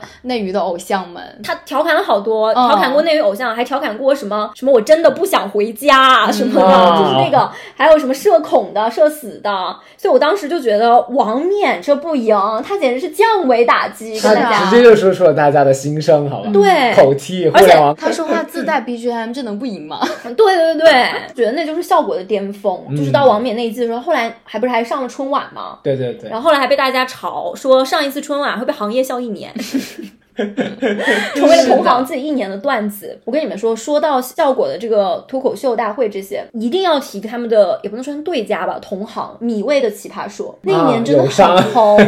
有伤，因为我印象很深，当时好像是我大二大三的时候，我在整个宿舍里面，然后我们所有人都看奇葩说，嗯，但是因为我们看之间存在时间差嘛，就是我先看或者他先看，然后一期内容会在我们宿舍里面播六遍。 每个人看完之后，哎，你知道那个什么吗？就是我如果虽然是第一个看完的话，我就会接下来再听五遍。嗯， 听到那些东西我都会背，你知 道吗？因为大家永远都是在公放的时候看 就的，不能一起看吗 就？是大家所有的那个时间是不一样的。啊，我觉得第六季《奇葩说》其实蛮经典的，有一个非常出圈的辩题，嗯叫做什么“博物馆里面着火了，是救画还是救猫”哦，哦，当时我记得互联网还掀起了讨论，是这个，我印象确实非常深。啊而且好像是黄执中还是谁，就提到了一个非常高深的概念，说我们要听到远方的哭声，因为他要支持旧化嘛，嗯啊，他就觉得我们要把思维放大，就是那种感觉。嗯虽然当时我对这个辩题其实没有太多感觉，因为画和猫我都不想救，快跑 吧！ 先就自自救个，哦精致的利己主义，从小就被教导消防的时候要首先不要去救任何的东西，嗯 对先自己跑。什么生命安全是个一，没有一后面的零都没有意 义。是的，然后你们知道我是怎么入奇葩说的坑吗？是我不小心看了有一集，那一集我在我眼里是纯元，就是当时是第四季的最后一集，我觉得这集很经典。当时呢是前四季的冠军，然后去跟那四个导师打一场友情辩论赛嘛。然后那个辩论赛的辩题就叫做“我们最后会变成自己讨厌的人是件坏事”嘛。然后我当时呢就真的就是因为当年不是那个观众现场观众会按那个啪啪钮嘛，嗯，哇哦！我第一次知道人是多容易被洗脑， 就是一遍讲完了以后，哎，他对疯哎，狂摁对，然后反方又讲说，哎，他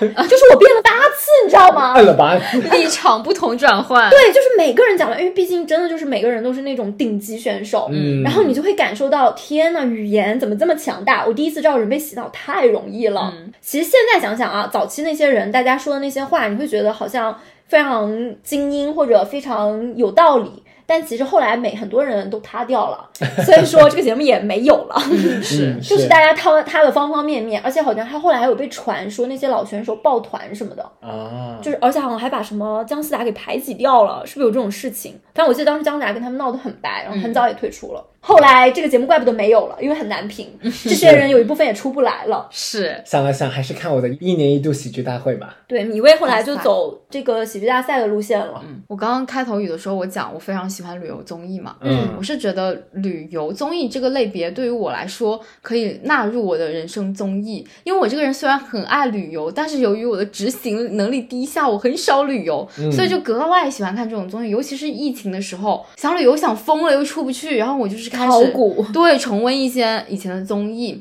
就是《花少三》，其实是呃他们这五季里面，嗯，热度比较低的一一季一期季综嗯艺。嗯嗯但其实我觉得《花少三》里面的人都蛮正常的，就是没有什么抓马的点。其实也不能这么说，因为我记得当年《花少三》其实也微微的撕过，就是宋嗯祖小儿和撕那个赖雨萌嗯小撕，但总是会有对一小点撕，点，对，其实总我会有点摩擦。其实我印象很深，当时抠姐说了，为什么花少三没有撕的原因是，终于没有老年人 了，谁都想跟同龄人一起出去玩，谁想带上老年人呐、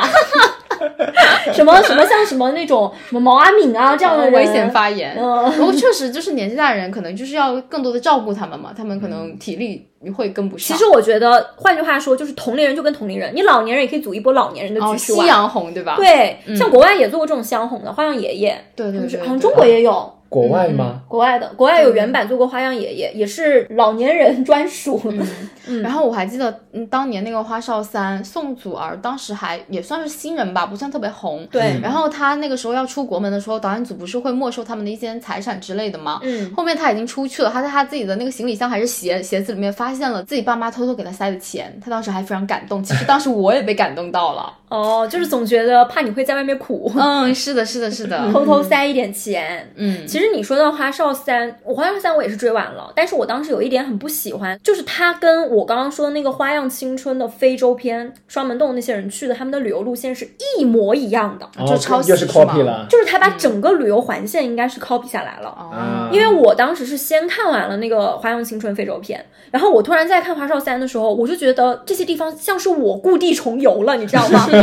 是我又连看了一遍，对我连那嗯个名字、那个公园，甚至停的那个位置，我觉得一模一样。我这抄说。的也太明显就了吧，是能不能稍 微，所以这也是当时我不太能接受的点，因为确实当时那个《花样青春》非洲篇的时候就留下了，可能对很多喜欢一九八八的人来说也是，就是嗯情怀杀，就是这也是为什么我认为国外有的综艺它做的比国内综艺好看的原因是，首先他会请熟人去成为你的这个旅行的嘉宾，哦对对对就是所谓的就熟是人会更加的契合。真朋友的旅行嘛，就是对对对，而不是说找一群临时才认识的人，就有一点像旅行团啦。其实、嗯，而且大家拼车剧本杀， 拼车， 对，所以这也是我觉得呃罗 PD 他做这种花样青春系列最成功的一个原因。就他做过好几季，比方说像我看过非洲篇、冰岛篇，还有那个他们给那个男团 Winner 也做了一篇，就是他找的这好几季的这些成员，他们之间一定是互相认识的，要么是因为一部剧，要么是因为好多年的队友，就是这种感觉。其实我也非常喜欢 Winner 篇那个，我这是我看过人生中看过重看次数最多的综艺。嗯为什么？因为在 Winner 篇里面，他们做了一个非常大胆，就是国内综艺也做不出来的一件事情。就我不知道你们了不了解《花样青春》的那个模式，它是不告诉艺人，就是不是我给你敲定行程说，哎呀，你把哪段哪段时期的空档敲下来，然后我们会去做一个旅游综艺，不是的，它是会在你突然叫你出来，你以为只是晚上聚餐的一个餐厅里面，告诉你现在出发，嗯，啊你什么准备都没有，这么突就然，是你现在身上带着什么，你就去旅游带着什么，那经费导演组会给吗？会给你经费，但是你没有行头，嗯哦就是没有行李，只有你的护照，他可能会偷偷联系你经纪人，让你经纪人带上你的护照，哦然后就直接你现在身上是什么，就直接带过去。真人破防了，这个这个综艺太危险了，我要时刻准备着。对，就是哎，你说的很对，这就是嗯 Winner 篇遇到的问题，就是之前非洲篇和冰岛篇全部都是用这种绑架行动绑过去的。嗯，就是艺人本身毫无准备准备，然后就被绑过去了。然后呢，Winner 篇呢是他们已经被告知他嗯们可以上这个综艺了，所以他们时刻准备着。啊，有预有预备对了，他们说，甚至到了什么程度，就是连呃去参加粉丝签售会，当时他们那个大哥都会一直在胸前背了一个包，然后就永远背着那个包，嗯即使在台上也要背那个包。就仿佛去荒岛求生，然后要对先把那些必备的物然后资后来准备当时好。就有人问他，你的包里到底有什么？他说其实就是装着一些银行卡，就是怕突然间就是把我们拉走了，然后一点钱也没有什么的。然后最搞笑的是，所以说当时罗 PD 就破防了嘛，说怎么办呢？我的艺人都已经猜到了他们要什么时间干什么了，那我怎么把他们绑架过去了？所以他当时第一集特别精彩，他是一第一集做了一个绑架计划，就是签一份假的广告合约，骗他们说我们要去广告现场拍一个广告。嗯，而且他们当时很想接汽车广告，嗯所以还专门骗他们其实是汽车广告，就让他们那种兴奋度拉满。他们想，哇，我们都代言汽车广告了。然后呢，当时最搞笑的就是他们做的特别真，就是做了广告的合同，然后甚至还真的接到了一个广告的摄影棚，甚至为了把一切都演得逼真，当时罗 PD 还请了一个专业行业内的广告导演。你知道吗？我你你刚刚说这段的时候，我很震惊，嗯，因为我没有想到花样姐姐她也有一模一样的那个桥段，就是我刚刚说第二季第一期的时候，嗯呃，为什么李治廷和林志玲要一起去买内裤？就是因为李治廷当时也是被绑架出来的，他当时说他自己在拍假广告，他正在扮演一个野哦人，这个时候突然被绑走了，身上就只有一套衣服和一条内裤。什么都没有。对，这就是当时他们就是你知道他们绑的那个技术有多好吗？就为什么要拍汽车广告，还有个原因就是因为他们汽车广告拍室外的戏的时候，他们的那个假车不是要装在拖车上面吗？嗯，所以后来他们最后呢，先在棚内拍完以后，然后就变到棚外拍，而且在棚内拍的时候特别荒谬，就是哪有人拍汽车广告把汽车的 logo 就是给遮住啊？他们都没有怀疑，你知道吗？因为他们当时在汽车前那就啊拍个啥面呢遮了一个幕，因为他们其实这段是要真的在综艺里面放出来的嘛，嗯就不能真的露出人家的商标。哦，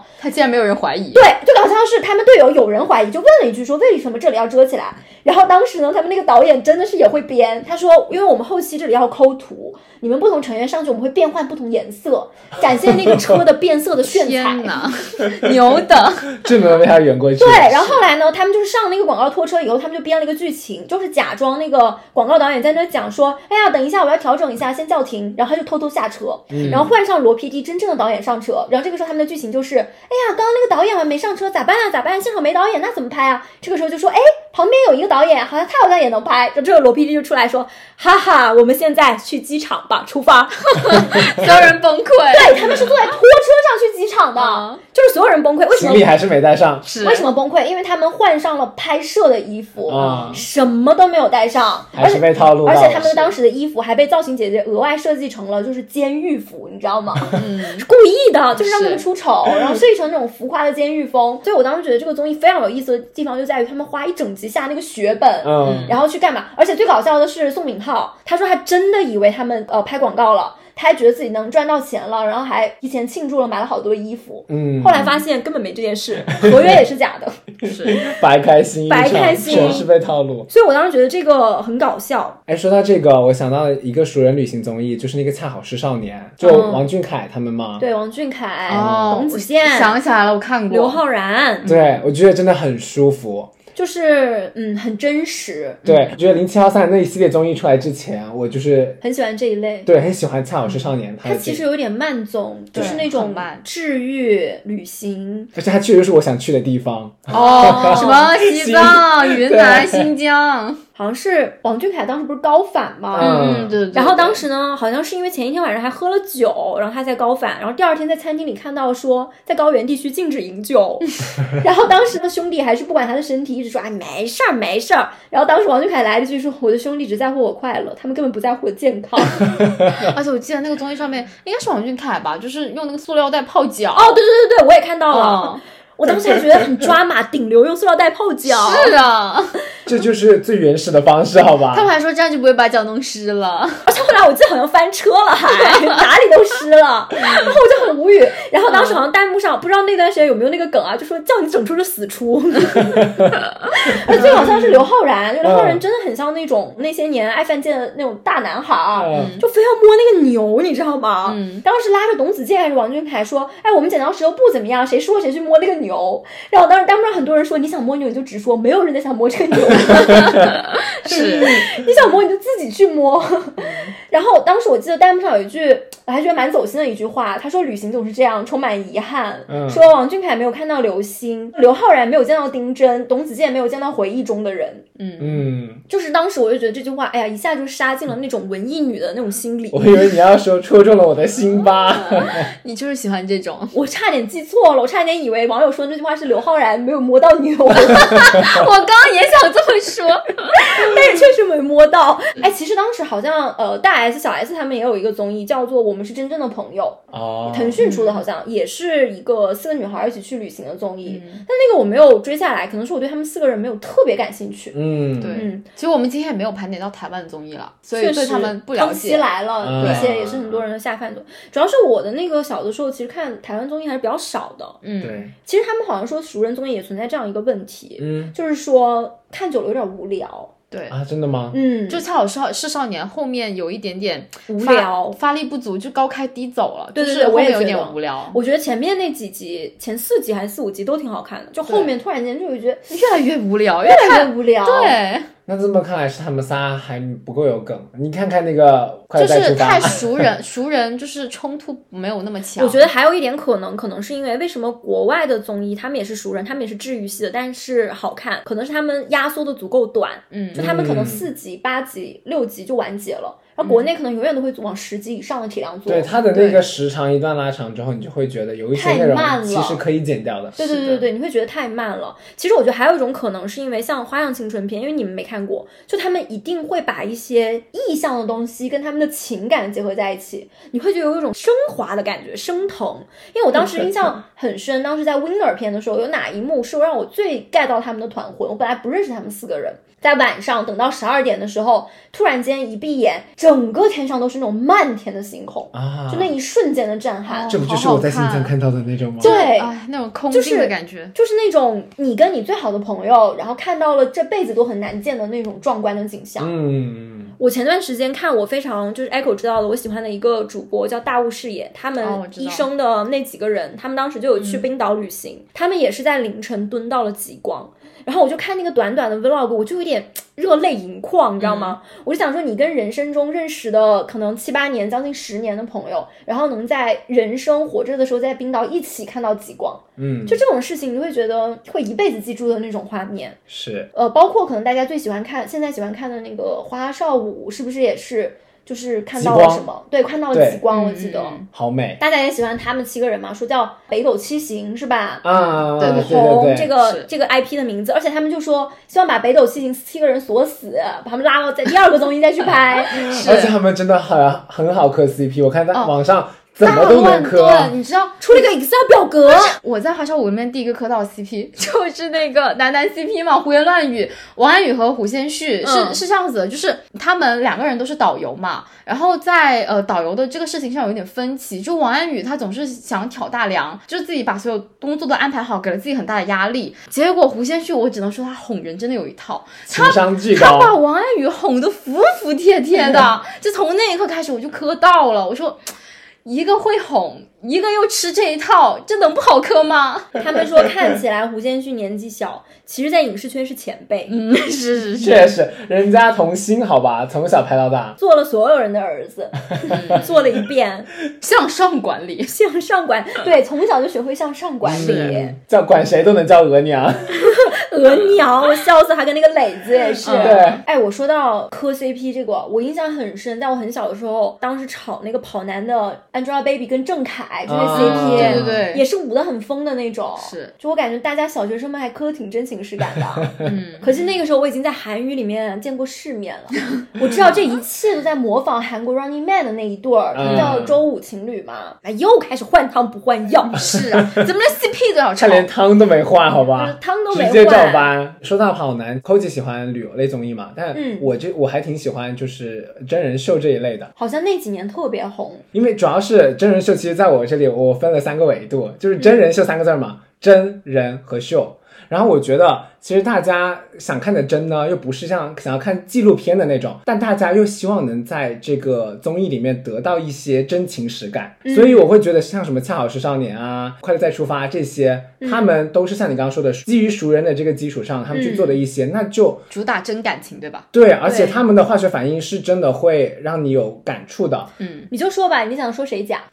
你也只敢说真的是吧这？是能说的吗？我感觉很多综艺我只看到了人秀，嗯 对，所以嘛，所以我才会特别喜欢《快乐零七幺三但的那是一其系实列。你说真人秀，我觉得论哪个综艺最没剧本，就是前四季的极挑，真的，嗯，极挑太会玩了。我就感觉档案组就算想有剧本，也根本控制不住他们。他们在这些年的真人秀里面，永远都会在弹幕里面提到一个人叫孙红雷。啊他们说，如果孙红雷来了，直接会把他砸了；是。如果孙红雷来，直接会把他抢了。我印象很深刻，他就感觉到剧组的天敌就各种 砸，他哦很野蛮，各种破坏但凡有什么开锁呀，就会开始暴砸，力对，暴力拆除而。且我记得他当时还在里面自称自己是阎王，啊对说自己特别帅什么的，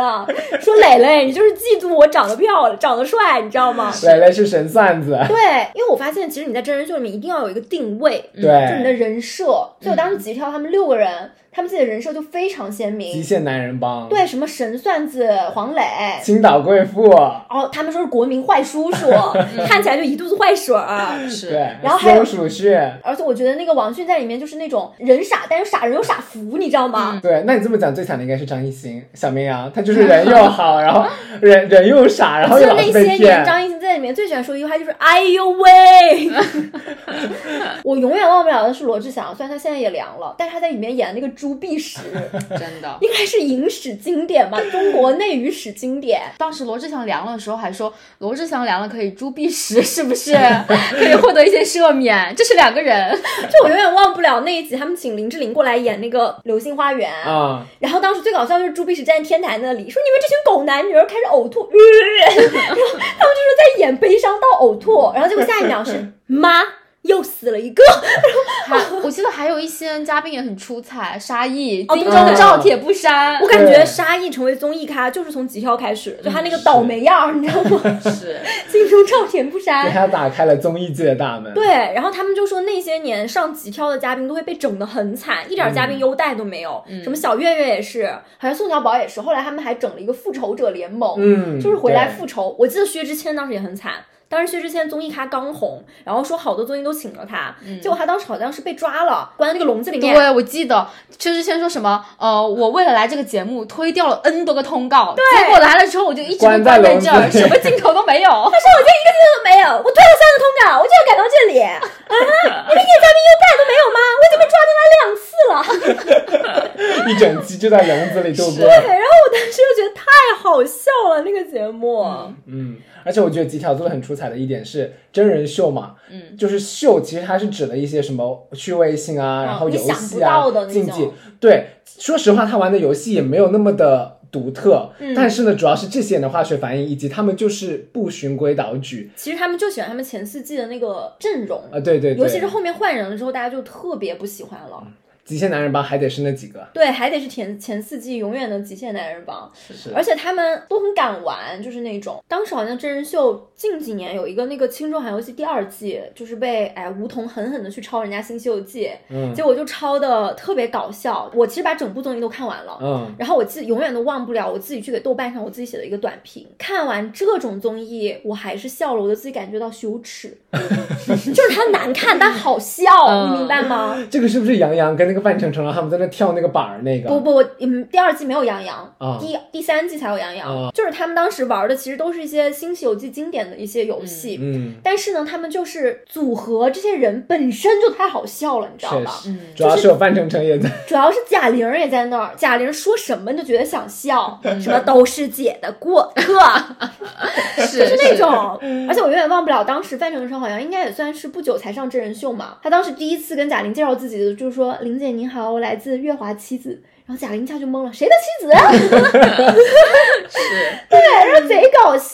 那个时候范丞丞还很拘谨，没想到后来就成为了综艺显眼包。嗯对，后面逐对渐放飞自我。对我后来看完《新中环游记》，我就明白了一个非常深刻的点，就是这个节目好看跟好笑可以没有必然的联系，哦啊，它可以做到难看但好笑。这不就是王牌对王牌吗？王牌，王牌对王牌根我本觉得主打它的也不是好笑，嗯是催泪，哦一定要最后出来一堆人，嗯是嗯然后一开大门让大家，而且我永远忘不了第一季的王牌对王牌，就是成龙在那里，然后他们一堆他的弟子还是谁出来了，说大哦哥， 然后然后那个眼泪狂飙他，就像那个以前汪涵主持的《人间有真情，人间有真嗯爱》。那么今天这位嘉宾能不能来到现场哦，呢？对对对对对就是啊那种就回这种忆感杀觉，嗯就是突然间又把一些人凑到一起，嗯关键是他们没有很好的优待嘉宾，这点也是被吐槽的很 狠。主要是他们好像就老玩一些烂游戏，那个传声筒玩了十 年，嗯，是，何止十年，我感觉不止。我就觉现得在还在玩吧我。都觉得很无语，就是为什么这个游戏能玩这么久？这有什么可哎这玩的？就像极了那个《你好星期六》里面的那个泼水游戏啊，，对对对，每一有期都三在二玩一，看这边。哦嗯是是是，但是它这这个游戏还算是相对比较新的，但我跟你们说，我本人看过这么多综艺，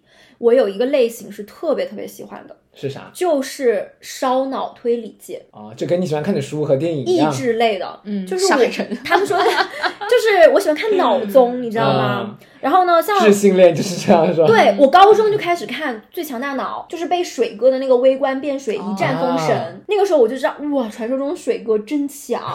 冲冲冲，水哥一点也不水，然后后面呢，《最强大脑》他你们可能不了解，就是他后来改变赛制了，嗯就一开始请的一些都是一些你意想不有点挑战不可能那样的感觉，就请的是那种天才人你物。，突然 cue 到了央视的另外一个综艺《挑战不可能》对，就是让我觉得都是一些奇人，你知道吗？嗯，然后后面呢，是到了他叫好像是《燃烧吧少年》的那一季开始，他就已经转转变成请一些学校的高材生，嗯，。就是这些人吧，他只是学霸，但他不是天才，就是他们的可能计算力啊、观察力啊、记忆力啊很强，就是反正就是搞一些你连题目都读不懂的题，然后他们哇答出来了，然后你就哇就是那种嗯是的，你连题目都没看懂，但是却看别人答题看得津津有味。对，我想到了那个著名的，就是那个节目办在南京，然后有一个日本的选手，然后大家都说不能够让他在南京这里赢。当时水哥有跟他 PK 是嗯看扇子，那个嗯我也看过 cut，、嗯，就是包括那个何猷君不是上过《最强大脑》吗？嗯我也看过他的那一集，就是反正何猷君那个也很抓马，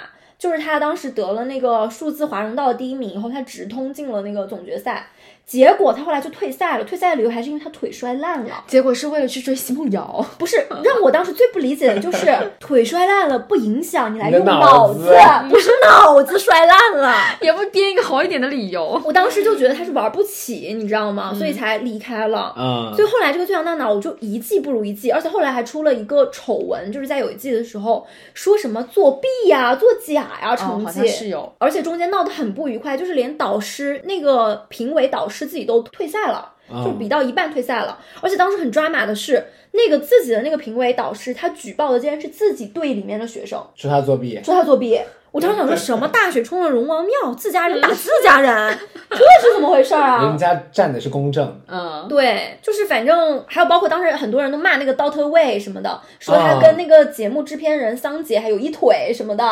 然后就说什么把整个这个脑综界搞得乌烟瘴气。哦，桑杰就最爱抄韩国脑综，嗯，因为韩国脑综真真的做的很强。就我不知道你们有没有听过一个叫《游戏的法则》，它是一个韩国的博弈类型的游戏。就它与其说考你的是你的计算力、智力，不如说考你的是你的博弈能力。嗯就是有一点像是日本那种欺诈游戏一样的那样的玩法，就是每期出一个规则，然后你可以通过交易，可以通过博弈，可以通过各种下三滥的手段，反正就获取胜利。当时这个综艺我过了这么多年，我高中看的，我现在还印象深刻。第一季的时候，他们用了一个多下三滥的手段，就这个东西要放在国内会骂到死的那种。嗯然后他们是每个选手都有一颗初始的十六石，然后这个十六石呢是只有赢到最后的那个选手，他赢得所有的十六石是可以兑换成现实世界的韩币奖金的。嗯就是很多人其实是奔着钱去的，所以请的一些呢，一部分是明星，一部分是素人，也不是素人吧，就是你可以理解成那种网红呃脑子比较好用的那些选手，哦，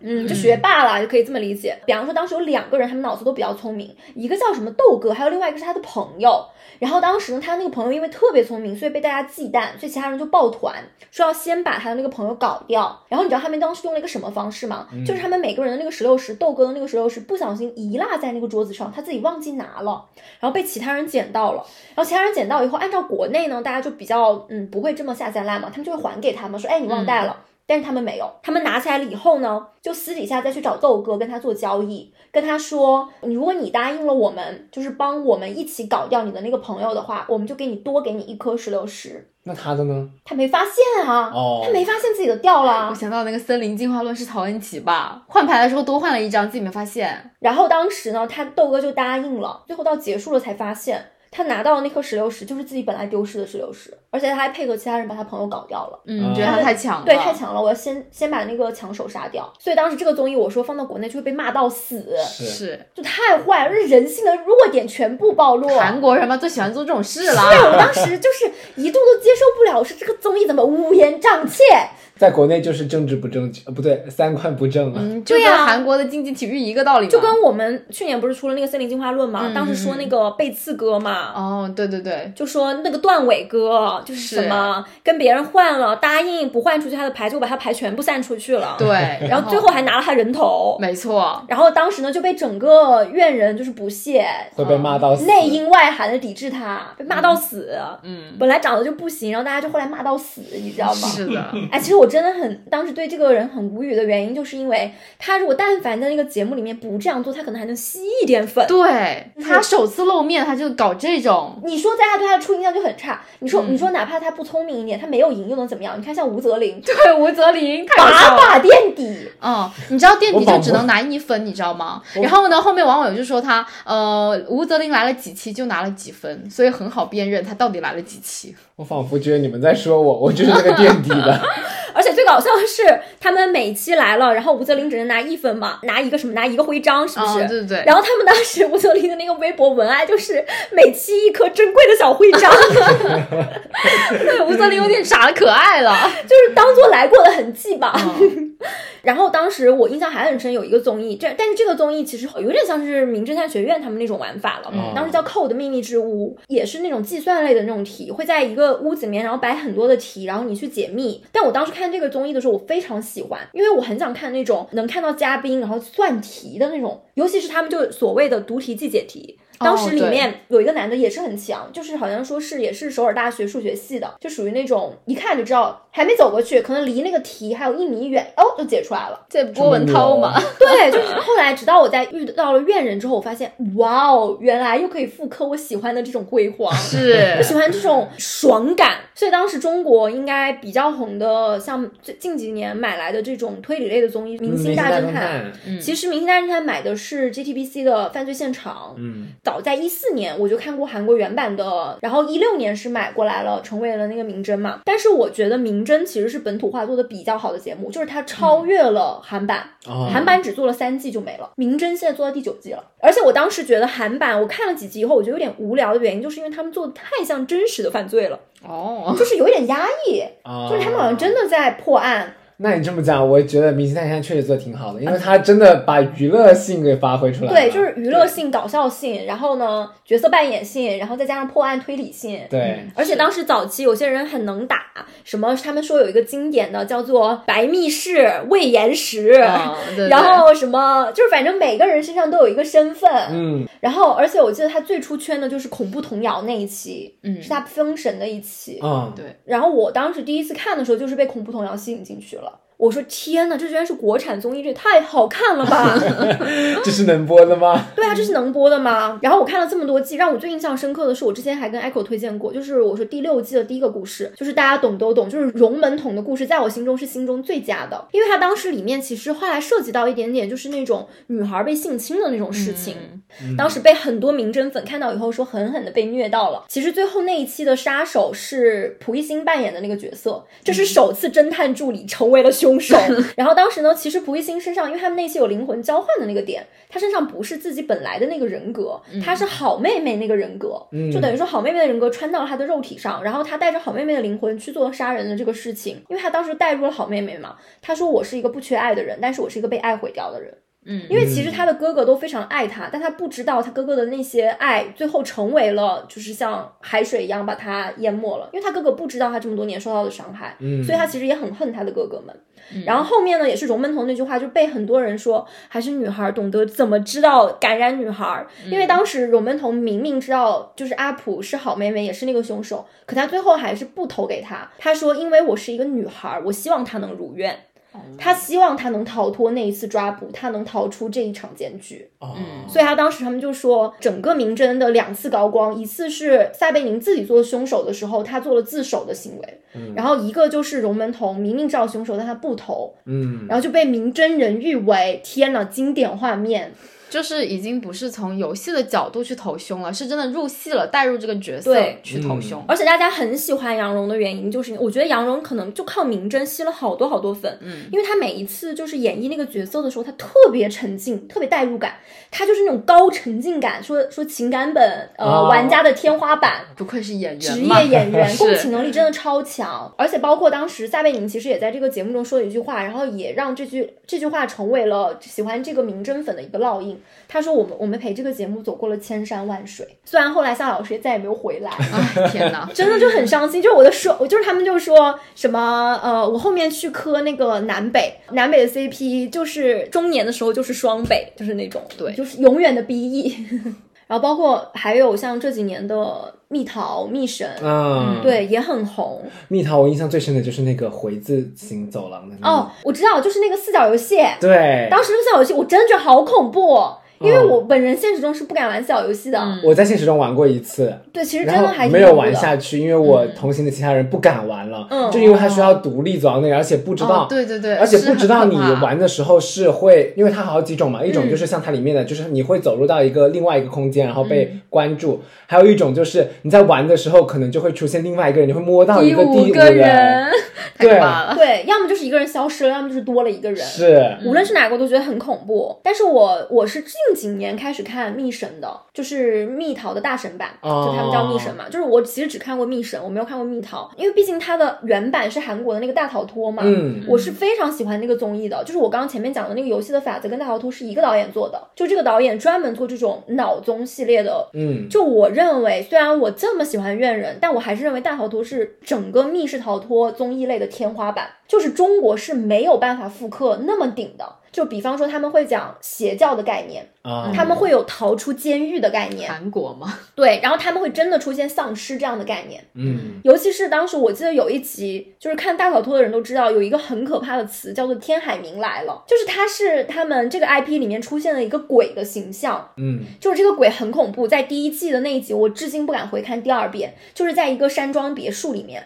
那个别墅里面什么都没有，但你觉得就是那种恐怖片的氛围，就是好像一打开门就会有什么东西一样，但什么都没有。嗯，然后它最顶的就是后来他们进入到地下室那里，就是一打开门，他们营造那个鬼飘出来的效果，他们用了全息投影，哦，然是后闪灵吗？还是就是飘？就是飘过来了人，贴脸但其实杀是全息投影。哦，不是真人出现，但是全息投影飘过来的人，哦当场吓疯，你知道吗？他们，我他妈手机立刻就丢出去了， 说好了没有人出来呢。因为我当时看的时候，我朋友还安慰我，就是提前看完了跟我说，你放心，这期没有 NPC，是没有 NPC，确实没有 NPC。是全息全息投影。投影，真的就是你一开门，哇，哗一下就过来了，真的贼吓人。而且那一集他们在录的时候，刚好在那个别墅外面就在下雨，嗯就那个氛围围达到了极致，尤其是我在看的时候，那是一九年，外面我当时正好遇到广东台风天，外面也在下雨 打雷，嗯，我整个人瞬间就是里里外外带入，你知道吗？沉浸了。超沉浸，就是我觉得如果喜欢这种逃脱类的，然后烧脑类的这种综艺，就是如果大家没有看过韩国原版的话，可以去看一下。嗯，真的就是谁看谁知道，这种好东西根本等不到明年。 但我一定要给你们讲一个我非常喜欢的一个一个综艺，我希望国内照搬这个模式，好吗？大家抄一抄，努力下力。叫是虚拟货币之战，当时好像是二一年出的一个韩国的综艺，就是它是网飞做的，把六位明星带到一个无人的岛上面，然后那个岛上面呃有酒店啊，有什么什么东西，然后每一个人都有自己的初始资金，然后和自己的住的房子，就相当于你像是进入到游戏的 NPC 一样，嗯然后整个岛就是你的那个游戏庄园，然后你自己就是里面的一个虚拟的人物，然后你在那个岛上可以消费、可以赚钱、可以交易，反正就是各种玩法，然后最后离开岛的时候，你可以把它兑换成现金。嗯，哦，就是也是一种，它是那种大型实景呃现实真人博弈游戏，嗯，《名侦探学院》应该是第三季吧？不是有两期也是差不多的。月亮岛那个。对月亮岛有点类似，对我当时希望他们做一个大型的，就是把他们扔在一个荒岛上面，但也没有那么荒啊，嗯，就是有点无限流那种，就是你好像进入嗯懂到一个是新的世界和新的系统里面，就是这样的一种感觉。所啊以我当时一直希望，就是愿愿人的导演能不能参考一下这一个游戏，这一这一期节目对，我真的很喜欢，就是咱们咱们换汤不换药的搬上去，让也是愿可人以玩一的下，啊是汉化版。其实不需要荒岛，其实目的只是为了让他们自己自发的去建立货币体系。对，嗯就是一个，而且里面还有一些博弈意的玩法，是，就里面有一些追逐，然后也有一些有的没的合作、谈判什么的。嗯，只是说它是连带着生活一块儿的，就是我们搏一会儿艺，生活一会儿，吃饭一会儿，就是那种嗯对这对是一连在个一起组的。合综合，，对，所以我现在特别想问你们一个问题，就是我们今天聊了这么多，如果人生只能选择一部综艺带进坟墓里面，你们会选择哪一部一部是只能一季吗？还是一个 IP 啊啊？？一个 IP 也可以哦，一个 IP 啊 零七幺三这个 IP 行吗？那我带院人吧，哦。嗯，毕竟磕过南北，你们知道我最想带的一个 IP 是什么吗？ 是什么？ 就是我其实虽然也很喜欢零七幺三，也很喜欢怨人，但其实我看有一个 IP 是看了很多年的，就是《新西游记》。这个啊 IP 我是看了有可能七八年的时那也就间。是韩综，你知道《新西游记》是有一个宇宙的吗？就是他们自己本身自带将近二十部衍生综艺，哦，就是几乎每一个成员都有自己的独立的衍生综艺，但都是同一个导演怎做么像的。漫威似的？对你就可以理解 成漫那威种宇宙《新西游记》的体系，它《新西游记》里面为什么会产生这个衍生宇宙？其实就是在《新西游记四》的时候，宋敏浩有一个宋神指的诞生，嗯，就是当时导演组不是安排了一个转盘吗？让他们大象鼻子转十圈，转完以后呢，去手摁到什么东西就能得到什么东西。嗯然后大部分写的都是一些不值钱的那些东西嘛。有一个特别特别小的，就只有手指手指尖那么大的一个选项，叫做兰博基尼跑车。我然后他还设置了两个这样的小点，嗯一个是兰博基尼跑车，一个是保时捷九幺幺。然后当时呢，我当时他们就觉得不行，我们别的都不要，我们只要这两辆跑车。就是就是你玩儿是吧？那我们就陪你玩儿，到底敢不敢玩儿你就说吧。结果没想到他们派宋敏浩去转那个大象鼻子，他居然不会晕，然后两个都完美的指到了。嗯，然后当时呢，真的直接在那个综艺里面，罗 PD 下跪。说我刚刚是在开玩 笑，然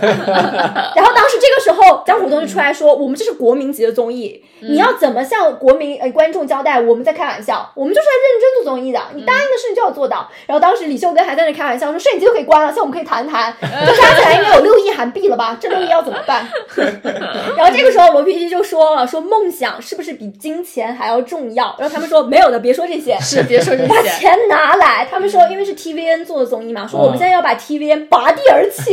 就他们真的很敢玩。嗯然后就是因为那个送神指的诞生，然后点到了两辆跑车之后，就开启了这个《新西游记》衍生宇宙。就说我答应你们，然后当时就做了呃姜食堂、花样青春 Winner 篇，就这两篇就是这样诞生的，你们知道吗？哦然后包括后来我说的，就是《新西游记》被抄了很多的，就是那个呃，青春环游记去抄他的早餐任务呀，主要最多就是抄的是他那个起床任务那里。起床任务我真的是笑颠了，你们不知道那个西巴的起起床任务有多让人觉得无厘头。就他们分成两种起床任务，一种是藏东西的，一种是完成任务的。嗯，藏东就会给你很多荒谬的东西。然后当时有一个非常经典的一句话，他们说犯人会做完案以后再回到案发现场， 就是有一期规定他们只能在那个民宿的院子里面藏，结果所有人都在自己藏东西的地方徘徊，你知道吗？ 然后当时呢，会有一句花字就是犯人犯过罪误会回到自己的案发现场。笑死了！你刚刚说那个什么藏榴莲，我就想到了那个做家务的男人也玩过这样的游戏，是吧？其实都是来源于西巴的这个起床任务，他们的人特别颠玩这个游戏，就是大家喜欢的原因就是那种特别敢玩嘛。是是是，而且我当时贼喜欢姜食堂，就谁不心动啊？听这样的 IP，跟最好的朋友一起开餐厅，这心不是中餐厅灵吗类对啊，但是中餐厅不是最好的朋友，啊因为当时他们因为他关他们系组的人嘛对，当时他们关系真的很好，而且很真实，就跟我们三个人一样，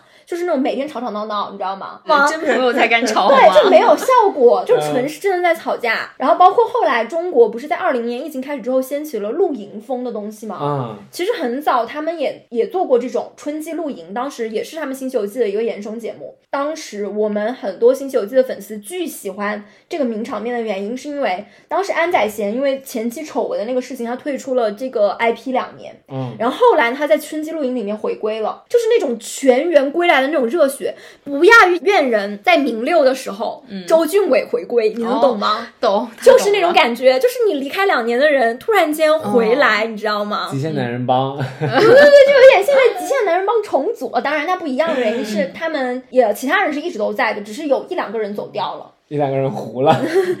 不能出现了，所以说，我就一直觉得，就我们今天提到了这么多 IP，然后我细数下来，发现像什么我们刚刚说的啊，呃，零七幺三也好，怨人也好怨人，还有我说的新秀界也好，他还有们本机质票上都是群像。对，嗯就我一直觉得群像 IP，就大家一直说的，就是你这个常驻嘉宾啊，是的是非常重要的。对对对，不是有一句话吗？说杀我别用群像刀。就比如说，其实快本它也算是有群像的，嗯快乐家族》嘛，嗯，对，其实为什么大家一直说，呃，我虽然已经不再看《快乐大本营》了，但是我不希望这个节目没有掉它代表了我们一代人的青春。对对，其实很多东西也是这样，就是很多东西是一种符号，就比方说像零七幺三也是，它是快乐的符号，音乐的符号，也是我们零七年那一年就是时代的一个烙印。对，然后包括怨人也是，就是你很少能见到这么一群适合无限流的真人，就是那种高智商，然后呢又贼会解题，然后又彼此之间配合默契。我一定要推荐，就是他们在名六当中，怨人有一期《全员加速》中内测版，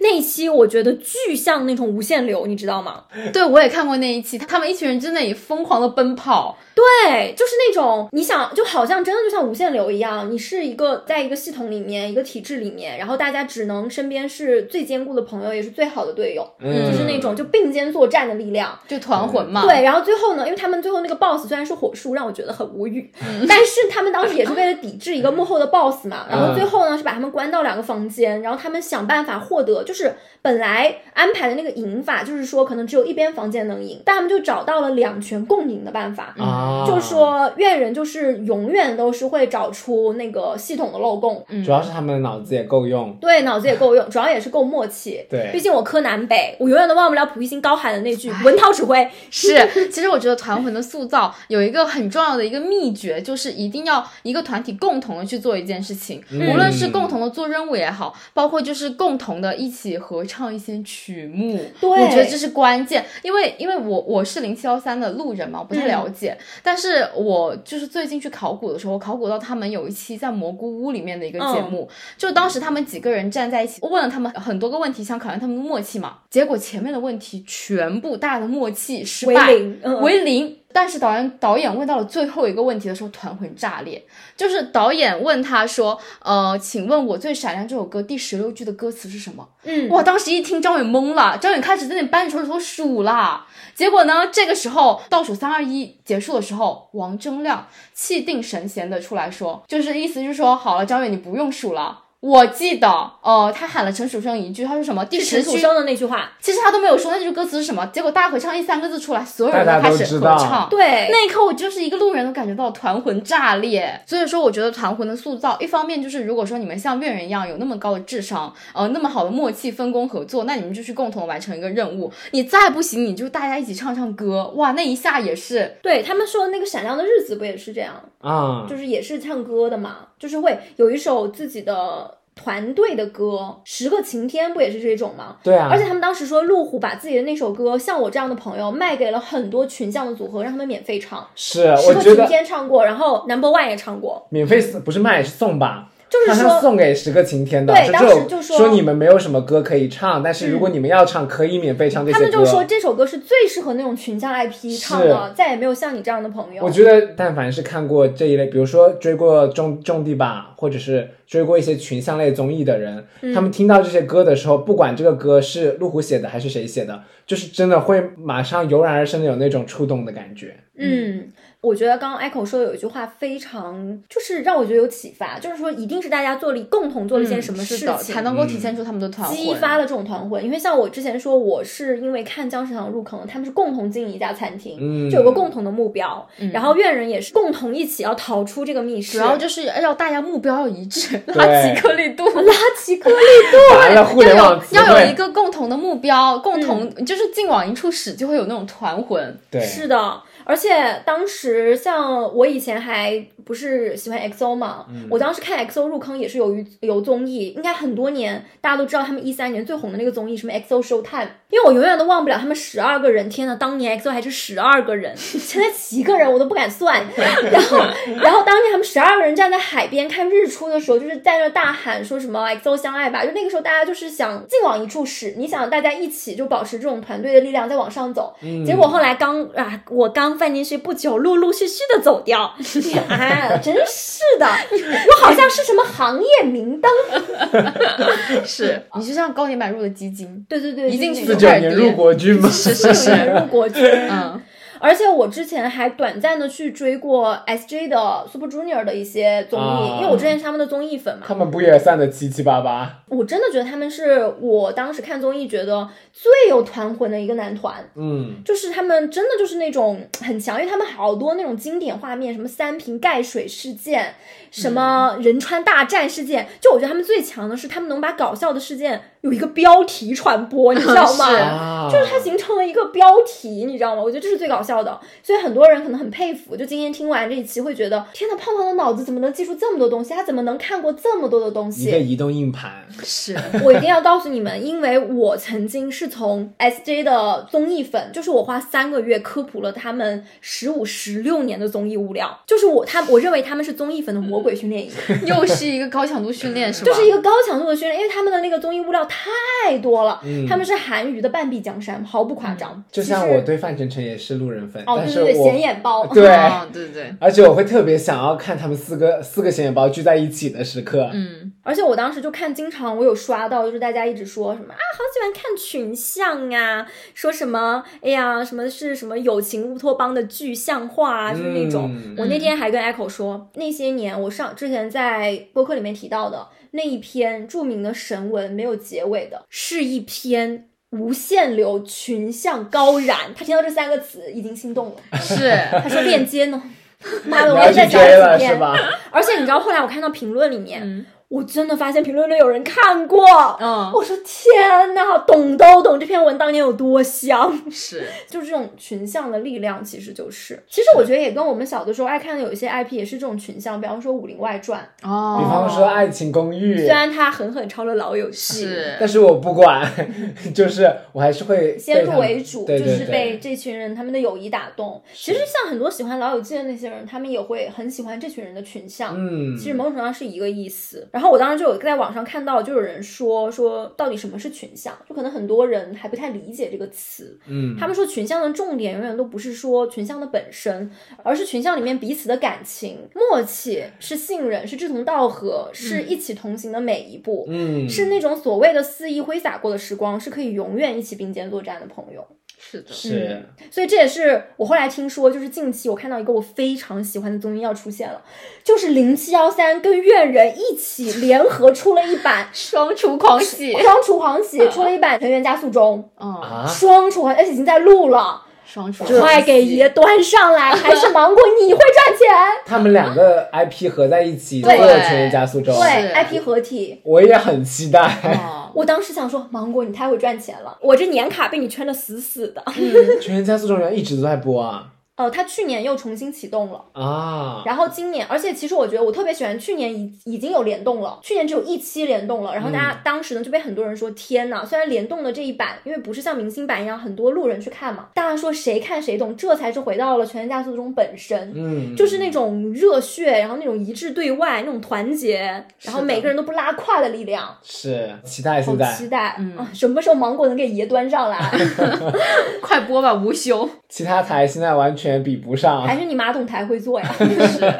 其实我我有时候会觉得，为什么大家特别喜欢看综艺，嗯，可能是因为就是自己的生活太就是平淡太平淡了，然后呢，大家希望找一点乐子。对，那哪里找乐子呢？在综艺里找乐子。我但们是不就是乐子人吗？是，是但是我觉得大家后面到后期啊，其实大家也不单纯是在找乐子了，大家其实是更多的希望在这个综艺当中找到一些自己想要的美好的东西，就是共鸣，对嗯，其实就还是会像我看了十年，我也看过上百部综艺，嗯，但是呢，我可能留下来的让我喜欢的也就那么几部了，嗯也是就那么几部会让我重看第二次了。其他就是阅片无数的，对，。其他的我可能只会看一些营销号的解读，比方说回顾《花少二》那些抓马的名场面所以说，其实你能够在你心里面有印象的，其实都是靠群像 IP。对 是，其实群像 IP 才可以活下来，嗯像为什么极挑现在不行了，就是男人帮瓦解了。对对，而且对他后面的好像嘉宾常驻也没有固定，对嗯，包括我爱记歌词那些节目，后面为什么做不下去了？就是你看朱丹离开了，对大家长都不在了，怎么做？是，就是你有已经不辨是那识度味儿了的那个是人不你在就了像。其实说实话，对我而言啊，我就像你刚前面说的，嗯，快本可能咱也不是说每期都看，嗯对，但是它就是我们就会希望它一直在。它现在虽然换成了嗨六，可是我确实一点想看的欲望都没有。对啊，，因为缺少了一些核心的灵魂人物，谢娜不在了，对维嘉不在了，虽然他吴海涛不在 了，虽然大老是骂谢娜，嗯对吧？老是对有的没的，但是呢而且而且其实其实呃，我之前看过一个，就是你刚刚不是也提到《武林外嗯传》嘛，他们也算是一个 IP 嘛，对是就是有那种编剧去分析过，就是《武林外传》里面的人物可以分为三层的。嗯我其实后面想了想，其实很多群像 IP，他们那个群像的团体都可以分成三层。嗯我就拿《武林外传》举例，第一层就是不用说吧，佟湘玉和白展堂，嗯他们是嗯 top 的灵魂人物。嗯然后第二层就是小郭、无双和秀才，嗯有点类似于副 CP。然后第三层就是底下那些大嘴呀、然后那个小孩子莫小贝呀、啊还有什么一些捕快啊，就是那种他们是三层人物。其实像刚刚说到的《快乐大本营》，我觉得也可以分成三层，第一层就何炅和谢娜嘛，嗯对吧？是然后第二层可能是维维嘉嘉，然后第三层就是吴昕我和现杜在海还啊涛。哦对，我记得那些年，吴昕的作用好像就是炒 CP，然 后杜海涛大家就一直欺负他， 是然后其实这两个人物就是存在感很弱，但但是你是又觉少得了他不又能不没有行他们，，对对，就是这种感觉，其实都是这样的，就是你什么团队里面都有所谓的灵魂人物，嗯是胖姐就是我们的灵魂人物，没 错啊，我不敢当，但是我不得不说，我不一定是灵魂人物，但我一定是你们你和阮哥的润滑剂。听起来很奇怪。在没有做这个播客之前，你们俩根本不熟， 哦，对对对对，确实不是确我们是实看似挺熟，但实际上真不太熟。嗯嗯，我也挺希望，就是如果三缺一真的有机会能一直做下去的话，我们也成为一个群像的 IP。但我算们是是有不是有点三个人不够 啊？只有三个人。没事儿，就分成三层嘛，我是第一层，抠姐第二层，阮哥第三 层。哎，你知道第三层的人一般都有那种群那种团欺的属性。哦，对对对，就是那种团欺属性。像我刚刚觉得，像什么零七幺三他们的那种团魂人物，一定是陈楚生，老说嗯大哥大哥怎么对样的，还有苏醒吧、纽带呀、把他们聚在一起。哦，，对他们说，维护友谊的关系就是靠靠苏苏醒，醒是，大家一起都孤立苏醒。嗯，大家攻击同一个目标。 对，说白了就是这个家都不能没有大家。嗯，少了谁都会有点奇怪。之前有一期的评论里面有人问这个软哥的作用是什么，起到一个造型上的作用。很难评，隔行如隔山，我祝他成功吧。但是我确实说，就是我们之前也真的在播客里面尝试过，就我跟抠姐单独输出，啊、我们嗯两个其实有录过一期，结果胖姐自己本人都剪不下去了，我说我都听不下下两去。块干面包。对，因为那那段时间我刚好在忙，然后他们俩说，那他们录个短播客吧。嗯录着录着，录完之后跟我说不行了，你快点回来，我们这期三个人再重新录一 遍。对，因为我们两个人声音又本身很像，是然后又不是属于那种氛围型的音色，嗯，就是阮哥总有一种啊突兀但是又欢乐的声音嗯，插软进来，哥式的氛围感效果器，他特别像是我吃饭的时候喝汤，他给我们溜溜 缝儿，你知道吗？嗯 就是穿插在那些知识点中间的一些，而且还有人就是说，其实阮哥作用很强，他是我们互联网嘴替，嗯 阮哥问的那些问题也是那种听友想问的问 题。嗯，是。对，尤其在美妆那一期，啊你也替很多广大不懂的网友问出了那些非常智障的问题。其实我觉得综艺这篇，我应该也会有人想问，Echo 在这里的作用是什么 吧？对不起，综艺真的不是我的领 域。我希望有一天遇到 Echo 的领域，好吗？哦可以，好可以，可以。我希望不要永远这个综艺就是八比二，我永远是那个一层人物。 好了，那我们本期节目就到这里啦。天呐，这期也太长了。真的，我不第好一次发现录播课是需要体力的。第一次吗？不是每一次录到后面都可饿了 吗？我们到现在为止录了五个半小时。对，这个母带是有这么长的，嗯 是的， 就是我们真的就是想为大家这一期盘点做了很多的准幕后备努力。而且大家知道吗？我们是周五临时改选题，是，然后周六只准备了一天。关键是周五晚上，胖姐凌晨一点钟才回到家，她在出差。然后我们周周天又来录了五个多小时，而且我是在周五晚就是出差回来的路上，我就已经在手机备忘录里面已经写到了一千字的提纲了。回来把这个提纲写到了五千字。对，太就是我牛们的了那个母本提纲五千字，其实我们每个人都做一点准备，连是阮甚哥至对，甚至还找了一下知网的论文。对，最搞笑的是阮哥平时屁话都没有的阮哥也有两千字，真的，这太太必须得好好准备一。下。是，就是其实我们也不想，就是尽量想控制自己，不要有一些误区或者有一些呃说错的一些信息点，因为我们嗯之前往期有很多时候说话没有带脑子， 就是很多人在评论区说到了我们可能说到的一些误区纠正的东西。主要是我往期真的都尤其是猜是歌往期真的都是闲谈，大家不要以为我们是什么知识博 主。对我们没有想要打破嗯，大家信息差 对我们这一期也纯是综艺十年路人乐子人。 对对，我们就是在找时间提前回顾一下，怕到时候在现场回顾起来，我们一会儿这一期得录八个小时。哎，主要是年底了嘛，大扫除，大家就是在清理自己的那些回忆。档对案，我们尽量嗯帮大家把记忆里的那些搞笑名场面调档一下。嗯嗯，就是如果今天你被我们说的哪些综艺，又突然间想回翻来看看，哎，也不错。就是今天我们应该也提到了上百部综艺了，是真的太多了。太多了，根本说不完。哎，如果你们在过年回家的路上说这个有点太早了， 不早了，不早了，我的们播出的时候开哦就始已买经票快要小年了。了，哦，对，过年回家的路上的时候，大家实在无聊，堵车嘛，提前下好综对，提艺。前下好我们说的这些综艺，旅游类型的、烧脑类型的、真人秀类型的，是哦是的，什么恋什综么啊、熟人播女综客啊，啊对对好对，吧，熟人播客，熟人综艺。开始听我们三缺一。也可也以可以把我们这一期就是完整的下下来。哦，对，，如果你要赶路拉行李不方便看手机，哎，那咱们就听拿出听三耳千一机，或者对，你根本没有精力去考古那么多，你就听我们的乐子人带你解读这十年综艺盘点真。的，我们这期应该会分拆成上下，我们的上篇就已经把所有那种爆笑的梗都回顾了一名遍。场面，是我们现在就是营销号，只是纯声音传导的营销号， 对对对，不是，还得靠胖姐的模仿秀。真的没有视频，大家真的都不知道那个精髓，要有动作，真嗯的嗯要有表情，就是胖姐一直在模仿，我都说胖姐你别学了，你让我害怕了。真的太像了。你应该去百变大咖秀，今天抠姐跟我说了这样一句话，她说：“胖胖只有放错了的资源，你要是当年去了一年级，肯定综艺上有你的一席之地。”绝对有。 就是胖姐，不要总觉得自己是个废物。世界上没有垃圾，只有被放错地方的资源。我真的笑死了。所以，如果友友们还有哪些就是印象中、回忆里的那些综艺，或自己非常喜欢的那种综艺案例，可以在评论区告诉我们。对，我们也可以赶紧去补补课，是的，说不定也是我们看过，但是确实没来得及在今天输出的。也让我扫扫盲好吗？我不允许自己在综艺史上有盲区。我这个人就是好胜心很强。嗯，